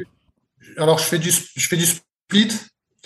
Euh, alors, c'est, euh, et je, et je finis comme, comme j'essaye de sécher quand même, et je finis toutes mes séances par, euh, par euh, minimum 20 minutes de cardio. Donc, vélo, footing. Donc, je fais lundi, pec, biceps. Mardi, dos, euh, triceps. Mercredi, les jambes C'est bien, jambes et abdos. Jeudi, épaules, épaules, trapèze. Euh, vendredi, euh, biceps, triceps. Samedi, rappel, euh, jambes. Ah oui, quand même. Et dimanche, dimanche, je fais une, soit, soit je peux pas y aller. Et quand je peux y aller, je fais un peu des mouvements que j'appelle les mouvements oubliés. Tu vois, genre, je fais le pull, je fais le pullover, ou je fais vraiment que les, que les, que les trapèzes, ou euh, les mots, tu vois, ou les mots, les, les trucs que tu oublies, Voilà. euh, ouais, que tu fais pas la Ouais. à la fin parce que t'as la marre et que tu veux quand même les. Ouais, je vois. Ouais, voilà. Ok, bon, ça, ça fait quand même un sacré truc. Jusque-là, je me disais bon classique et en fait, tu vas quasi, bah, tu vas les Non, jours. non, non, ben, ben moi j'ai de la chance, j'ai de la chance parce que justement mon métier et mon rythme de vie me permet de d'envisager l'entraînement comme euh, comme un professionnel. C'est-à-dire que je, tu vois, je, je mets le réveil quand je veux, euh, je fais le nombre de repas que je veux, je mange ce que je veux et je vais à la salle quand je veux. Donc autant le faire bien quoi. Ouais. C'est en fait, t'organises vraiment, si je comprends bien, c'est que tu vas avoir deux périodes dans l'année, un peu peut-être qui peut se- s'alterner, les, les tournées et les non tournées. Pendant les non tournées, ça va être toute l'organisation, ça va être le- beaucoup de, euh, gérer euh, ben, le- les- les entreprises. Et ensuite les ça. tournées où ça va être le moment un peu euh, où tu tu distribues un peu l'énergie quoi que tu Ouais, ouais. accumules. C'est ça. Mais euh, mais bon, non, mais franchement ça me fait c'est c'est la musculation, ça me passionne vraiment quoi, tu vois. euh, Ouais, bah ça a l'air. hein. ouais, ouais, ça me plaît bien. Ah, mais c'est intéressant. Et alors, euh, en termes de, de complé- est-ce que tu prends des compléments Tu prends des, tu, tu m'as parlé Ouais. un peu de, de nutrition, mais tu fais plusieurs repas par jour. Ouais. Tu essaies de tenir bien ça? Alors en Quoi- quoi complément, euh, en complément, je suis assez basique. Je prends de la whey, un multivitamine, des BCAA. Et euh, là, je vais peut-être euh, réessayer de faire une cure de créatine. Je dis réessayer parce qu'en fait, j'en ai pris une fois. Euh, je crois que c'était en 2015. Et en fait, ça m'avait pas du tout réussi. C'est-à-dire ben, j'avais ma- j'avais mal au rein et j'étais allé j'étais allé chez chez le médecin et on avait fait des analyses de sang et en fait elle m'avait dit que j'avais un taux de créatinine super élevé naturellement et euh, en fait que je- j'avais pas forcément besoin d'en de m'en rajouter dans la gueule et euh, effectivement quand j'ai euh, quand j'ai arrêté ben ça m'a ça m'a fait du bien mais à cette époque-là je buvais de l'alcool Là, aujourd'hui, depuis quelques temps, je bois plus du tout d'alcool. Donc, je me dis que peut-être que je fais moins travailler mon système, tu vois, euh, foie, rein, tout ça. Et Mm. que, euh, donc, je vais réessayer. On verra. Si je ressens que ça me va pas, ben, j'arrêterai aussi. Ouais, alors c'est quoi les, les problèmes que tu avais au rein C'est assez curieux, c'est la première fois que j'entends. Je sais pas, euh, mal au rein, quoi. Ok, mal en bas, t'avais mal en bas du dos là, euh, dans les Ouais, voilà. zones Mal en bas du dos, en station, en station allongée, tu vois. de- Donc, euh, bizarre, quoi. Hum, hum, hum, Bizarre, effectivement. Ouais. Bon, ben euh, ok. C'est plus, réapparu après, tu vois. Tu, tu prends rien, tu prends rien d'autre, pas de des, des choses comme les vitamines. Mais je t'ai dit, une multivitamine. Ouais, multi, oui, pardon, multivitamines et oméga 3, euh, des, des magnésiums, des choses comme ça. Euh, non. Non, je mange, en fait, je mange beaucoup de, je mange- tu vois, nous, on aime beaucoup, on aime beaucoup un régime euh, Méditer- Méditerranéen? méditerranéen, tu vois, avec Ouais, beaucoup d'huile d'olive, de poisson et tout, donc ça va, quoi. Ok, ok, ok. Et alors, ton meilleur souvenir, euh, ça c'est le côté un peu plus euh, musique, ton meilleur souvenir de concert, ton meilleur souvenir, euh, un truc euh, qui t'a qui t'a marqué le plus? Hmm, je dirais, ben, on a fait notamment une date avec Metallica, euh, avec des conditions assez particulières en Espagne. En À fait, Bar- ouais, Barcelone ou Bilbao? ouais, c'était à Bilbao. Ouais. En fait, l'histoire, c'est qu'on était en tournée européenne et on avait un day off euh, en Suisse. Et donc, on était tous posés, euh, posés dans l'appart où on était en, en repos, quoi, en attendant de jouer le lendemain pour un très gros, très gros festival. euh, je crois que c'était le Wistful Force en Allemagne. Et en plus, on de- devait jouer au Wistful, Force euh, sur un super slot. Genre, euh, je me rappelle, on jouait après Lamb of God. Donc, tu vois, parce que Lamb of God, ils arrivaient à peine, ils arrivaient à peine en Europe. Donc, on jouait après un groupe de ce calibre. Donc, c'était vraiment une bonne, une bonne opportunité. Et on était là, on, on était tranquille, on chillait euh, dans l'appart euh, en Suisse. Et en fait, d'un coup, je reçois un coup de téléphone. Un Américain, ouais, salut, euh, il me dit, je suis le manager de Metallica, tu vois. Je dis, ah bon, bon, je pensais, je pensais un peu à une blague, tu vois. Et en fait, euh, le mec nous demande si on est dispo le lendemain euh, pour jouer avec eux, parce que le chanteur euh, de la première partie, qui était Bullet from my Valentine, From my Valentine, Enfin, Valentine, ouais. il avait une extinction de voix. euh, Ça lui arrive souvent, lui, hein? Ouais. Et en fait, le mec, il, apparemment, il avait l'air un peu excédé par ça et il disait, bon mec, euh, on veut Dagoba. Euh, dis-moi si t'es dispo. Euh, par contre, c'est demain et c'est à Bilbao. quoi. Donc, si tu veux, il y a la Suisse. Ouais, ouais. Wistful Force, c'était au nord de l'Allemagne. Et t'as Bilbao. Et euh, ben, je lui dis, ben, écoute, je vais demander au reste du groupe euh, ce qu'ils en pensent, parce qu'on a quand même des échéances importantes demain. On est engagé avec le festival euh, depuis six mois. euh, je te rappelle.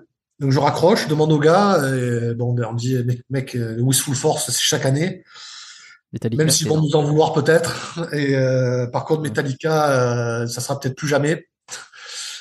Donc, euh, ben, on y va, quoi. On pacte. Et au lieu de partir en Allemagne, on est parti euh, là-bas. en Galice. Voilà. Et, et ça s'est bien passé? Bah, ça s'est super bien passé, euh, d'autant et c'est sur- surtout pour ça que ça s'est fait que ça m'a marqué, parce que c'était la période de vie de Metallica où ils s'entendaient plus du tout. Euh, ils, ils se parlaient même plus quoi. Les mecs, ils sont arrivés au concert euh, Ah. dans des voitures différentes, ils étaient dans des loges différentes. Et moi, je me rappelle, je voulais absolument, absolument leur parler quoi, tu vois, parce que quand même, on avait, je, je suis fan extrême de Metallica. C'était un de mes rêves de gosse de jouer avec eux. Et puis surtout, euh, mine de rien, on, a- on avait fait une croix sur, euh, sur une grosse opportunité pour assumer le truc, tu vois, pour être là, quoi, tu vois. Donc au minimum, euh, au moins leur serrer la main et dire salut James Hetfield, quoi, tu vois. Ouais. En fait, euh, la sécurité, il y avait une double sécurité, c'est-à-dire qu'il y avait la, la sécurité du festival qui, je pense, avait eu des instructions de la part du management de Metallica de de pas de pas qu'on puisse pas approcher, que personne puisse approcher le groupe. Et, et la sécurité, la propre sécurité de Metallica qui euh, nous empêchait aussi d'approcher le groupe. quoi. Donc il y avait un double rideau. quoi. Ouais, et puis, puis moi, ça me foutait les boules. Et puis, euh, au bout d'un moment, en fait, je pétais les plombs. euh, je commençais à dire à la sécurité, à expliquer à la sécurité espagnole que j'allais, j'allais essayer de, je sais pas, de, de- d'aller les voir quoi qu'il arrive. Et je faisais tellement, euh, tellement le bordel, comme on dit, qu'ils ont commencé à appeler la sécurité américaine. La sécurité américaine, euh, qui m'ont, pareil, qui m'ont un peu rejeté. Et euh, bon, j'étais un peu bougon parce que quand même on avait fait des bornes et c'était un rêve de gosse, voilà, qui était juste là et je pouvais pas l'embrasser quoi. Tu vois, je pouvais pas le toucher. Et au bout d'un moment, en fait, il y a, un mec qui est venu me, vo- venu me voir et je crois que c'était le frère de James Hetfield en fait qui s'occupait de sa sécu perso. Et en fait, qui est venu me voir et qui m'a dit mec, tu es le gars de Dagoba là qui qui a insisté pour euh, pour pouvoir serrer la main à James Hetfield. J'ai fait ouais mec, j'ai fait ouais ouais, euh, c'est moi ouais. Et il m'a dit bah viens, euh, c'est bon, euh, on, on voit que ça te tient vraiment à cœur. euh. Putain, c'est bon ça. Et en fait, voilà, il m'a amené et j'ai passé euh, toute l'après-midi qu'avec James Hetfield, du coup, parce qu'il voulait plus parler Ah au reste du groupe. Ouais, lui, il voulait plus, il, il s'adressait plus la parole. Donc en fait, j'étais le seul gars à qui il parlait. J'étais le seul gars de la journée à qui il avait parlé. Et t'a- t'avais pas tous les autres membres du groupe euh, de Dagoba qui, qui sont venus avec Non, non, euh, ben oui, après les autres membres du groupe, ils étaient avec, euh, avec le reste de Dagoba. Ils ont, tu vois, on a, après, on, on s'est tous vus, tu vois ce que je veux dire, mais James Hetfield en particulier, il a parlé qu'à moi toute la journée, tu vois. Et euh, donc c'était super cool. Et euh, au moment de monter sur scène, C'est bon ça. on monte sur scène et en fait, euh, donc le public, c'était quand même 80 000 personnes. hein. Donc le public, il, euh, il s'attendait à voir Boulette format, format Valentine, pas Dagoba. Donc euh, nous, on s'attendait un peu, euh, Ouais, à- accueil un peu froid. rien en fait. Ouais. Et en fait, on leur casse la gueule. et euh, et euh, si tant est qu'à la fin de notre set, ils nous demandent un rappel. Et au, à ce moment-là, on lève les yeux et en fait, y a- les, les loges étaient un peu en, enfin, le, le- le- le- la scène était en contrebas et on lève les yeux et en fait, on voit les Metallica qui étaient en train de nous regarder, enfin, les membres du groupe qui étaient en train de nous regarder et jouer parce que pour eux, euh, eux, ils s'en foutaient un peu, tu vois. Fait, euh, ils, ils- ils savaient juste que c'était pas Boulette Format Valentine qui allait être là et que c'était un autre groupe, tu vois. Hmm. Et en fait, ils ont regardé comme ça et qu'ils ont vu le public demander un rappel. Et en fait, ils nous ont, euh, c'est Lars Ulrich qui nous a accordé, en fait, euh, Le batteur, ouais. ouais, qui nous a accordé qu'on puisse faire un rappel. Ok. Et quand on est sorti de scène, euh, il nous a dit, euh, vous êtes euh, le premier groupe depuis les années 80 à, à qui on, à qui on demande un rappel alors que vous êtes en première partie.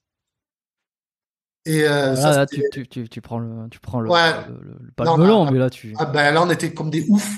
tu. Et pour entériner, pour entériner cette, cette journée de folie, ils nous ont invités à voir tout le concert sur le côté de scène, tout leur concert sur le côté de scène. Hmm. Et quand on est parti du festival, on a eu la bonne surprise, c'est que euh, ils avaient acheté tout notre merch. Donc euh, pour leurs euh, pour leurs enfants ou juste pour Ouais. nous. Ouais, ils avaient aimé quoi. Ouais ouais ouais. Ben, je- voilà, je pense que pour eux ça représentait pas grand chose, mais c'était un peu un pourboire, un pourboire déguisé quoi, tu vois. T'es, Donc t'es ça, payé- c'était- là- là- Là-dessus, je sais pas, t'as un gros cachet, sans donner de chiffres, est-ce que pour ça, par exemple, t'es payé cher ou alors c'est vraiment, enfin, est-ce qu'il y a aussi euh, une attraction euh, financière? Non, franchement, je crois qu'on a Non. eu, euh, je crois qu'on était payé 5000, euh, 5000 euros, quoi. Ce qui Pour est un cachet. Ouais, ce qui est un cachet, euh, pour Dagoba médian, quoi. Tu vois ce que je veux dire?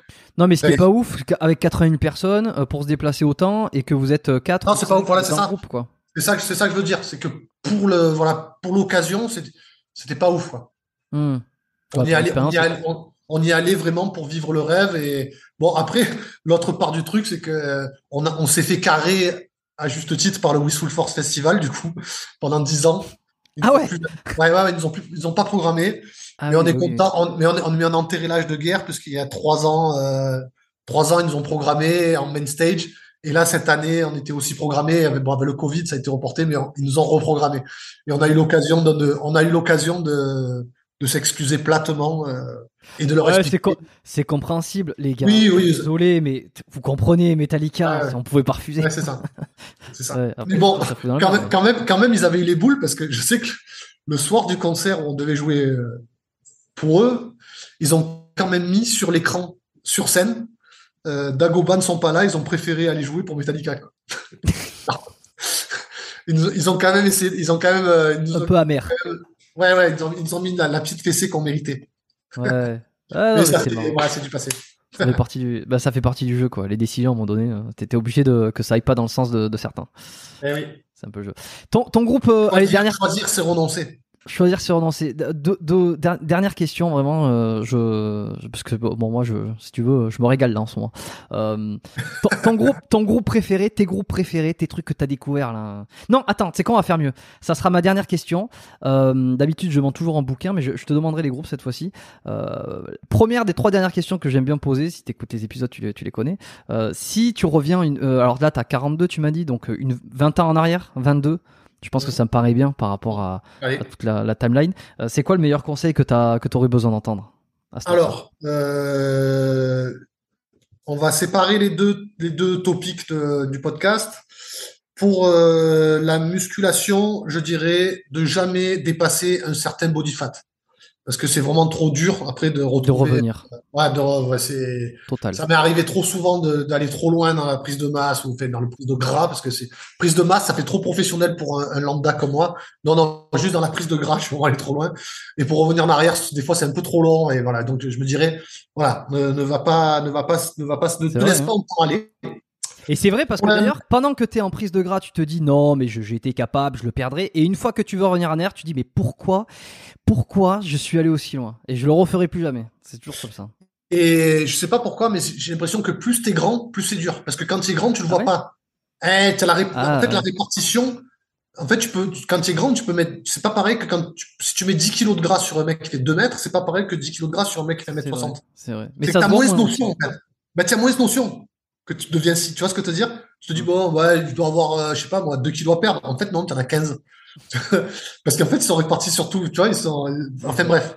Donc, euh, voilà, premier conseil, ne va, ne te laisse pas euh, autant aller parce que euh, ça va être compliqué de les perdre. Et au niveau de la musique, ben, je dirais euh, de pas, en fait, faut pas, de pas envisager de collaboration de type groupe ou équipe avec des gens qui sont ultra narcissiques et qui veulent tirer euh, absolument euh, tout à eux parce que ça fonctionnera pas. euh, il faut un moment, euh, il faut un moment que que, les- que tout le monde soit sur le même diapason. Et euh, voilà. Et, mais, et surtout, méfie-toi des gens qui qui veulent paraître sympas auprès de tout le monde. Parce que tu peux pas être sympa auprès de tout le monde. C'est- eh, c'est impossible. C'est impossible. Donc méfie-toi de ceux qui sont sympas avec tout le monde. Ouais, ouais, c'est intéressant. Et d'ailleurs, euh, j'avais entendu que euh, la- euh, ceux qui touchent le plus de par rapport au, euh, c'est pas l'URSSAF, c'est comment on appelle ça le, la SACEM, Oui. c'est ceux qui écrivent et qui et qui c'est c'est le compositeur qui touche le plus de, de pourcentage de revenus, de trucs, etc. Est-ce que c'est pas un, un- un- une source de conflit aussi dans des groupes? Parce qu'on a on a l'impression que tout le monde tout va être réparti, mais c'est pas le cas. T'as le Ben, c'est compositeur, pas, c'est pas vraiment vrai, en tout cas pas dans notre cas, parce que, par exemple, sur les deux premiers albums de Dagoba, j'ai fait l'erreur fatale, enfin fatale, je ne veux pas dire fatale, mais j'ai fait une gros, j'ai fait une grosse erreur. Mm.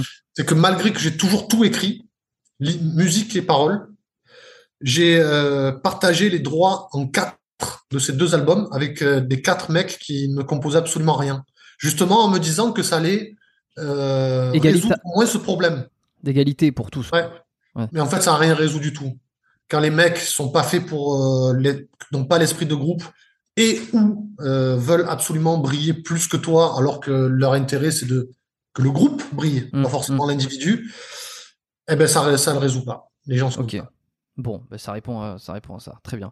Euh, une influence euh, musique. Alors, tu m'as parlé de Pantera. Est-ce qu'il y a quelqu'un, un modèle ou euh, peut-être au-delà d'un groupe, une personnalité qui, t'a influencé, que t'as que t'as voulu prendre comme modèle? Euh, au ouais, je dirais au niveau de la, au niveau de la prise de risque euh, dans, euh, dans l'écriture, je dirais Freddie Mercury. Parce que même s'il fait pas Ah partie du métal, bah ouais, c'est un mec qui, est- c'est un mec qui avait pas de frontières musicales.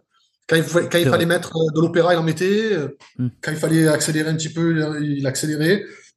Quand il fallait mettre des synthés, il en a mis. Voilà, ce côté euh, pas de frontières dans l'écriture, ça m'a toujours, toujours touché chez lui. Euh, dans euh, le côté euh,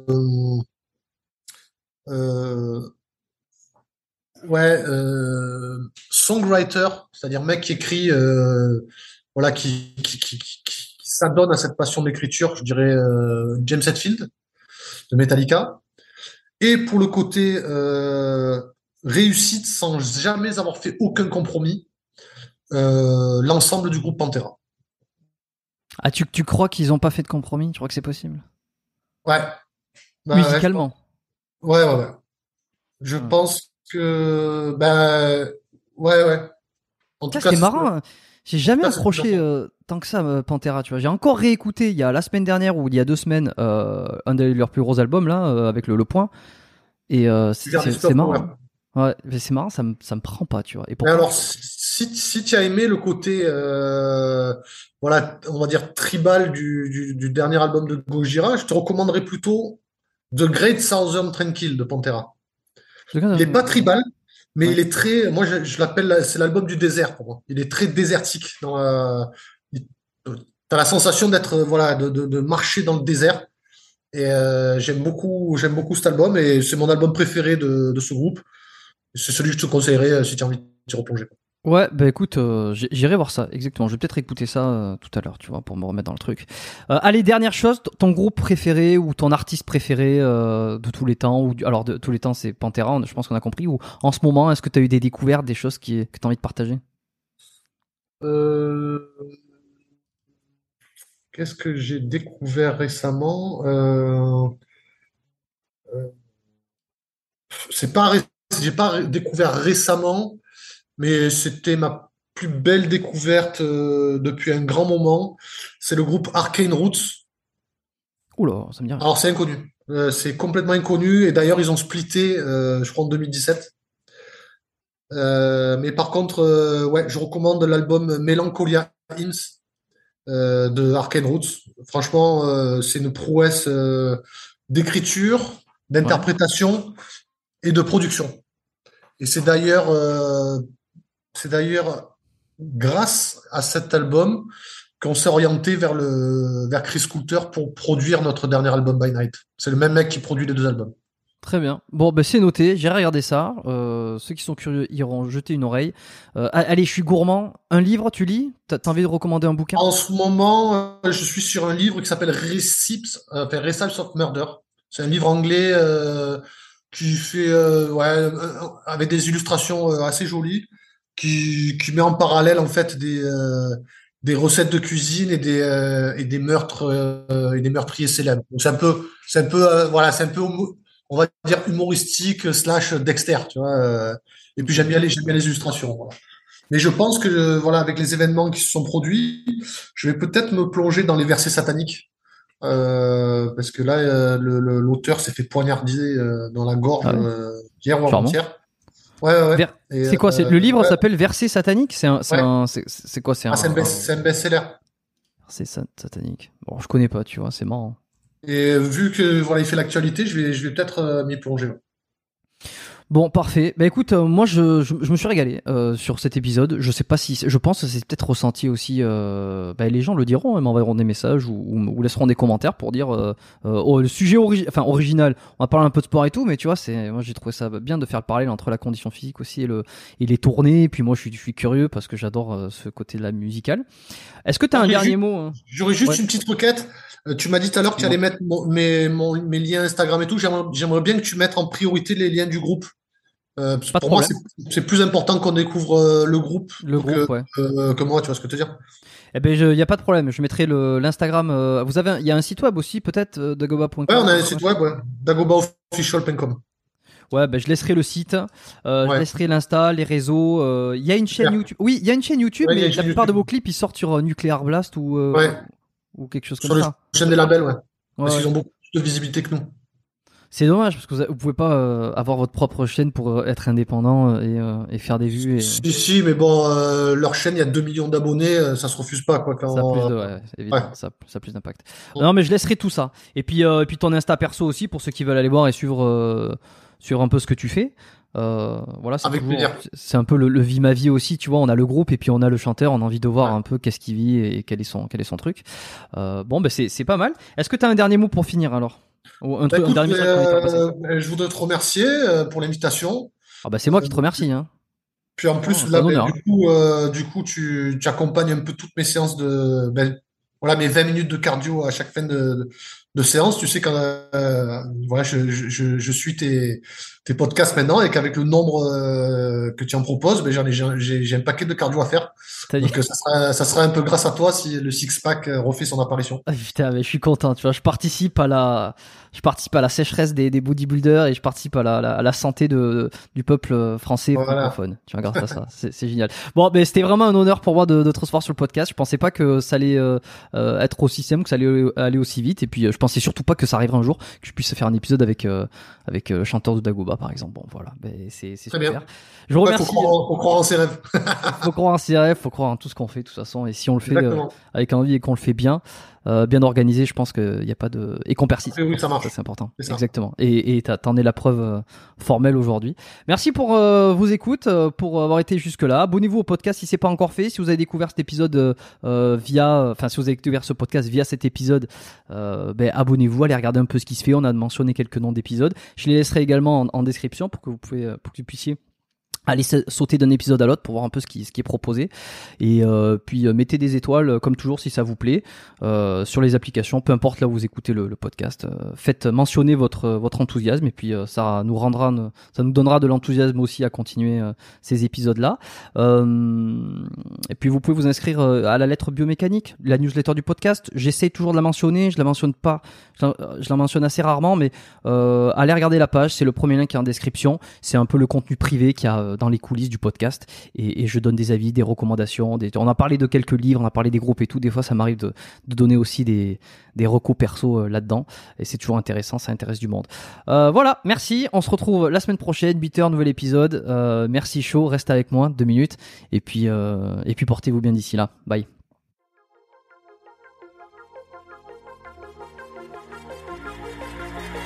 Merci d'avoir écouté cet épisode du podcast Biomécanique jusqu'au bout. Vous pouvez l'envoyer à deux de vos amis ou le partager sur vos réseaux sociaux.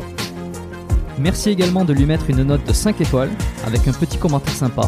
C'est ce qui me permet de mieux ressortir dans les classements. Laissez-moi votre email sur biomécaniquepodcast.com slash lettres et je vous enverrai l'épisode de la semaine ainsi que la lettre biomécanique une fois par mois où je vous partage mes meilleurs conseils et recommandations. Vous avez écouté le podcast Biomécanique, je suis Jérôme Cazerolle et je vous dis à très bientôt.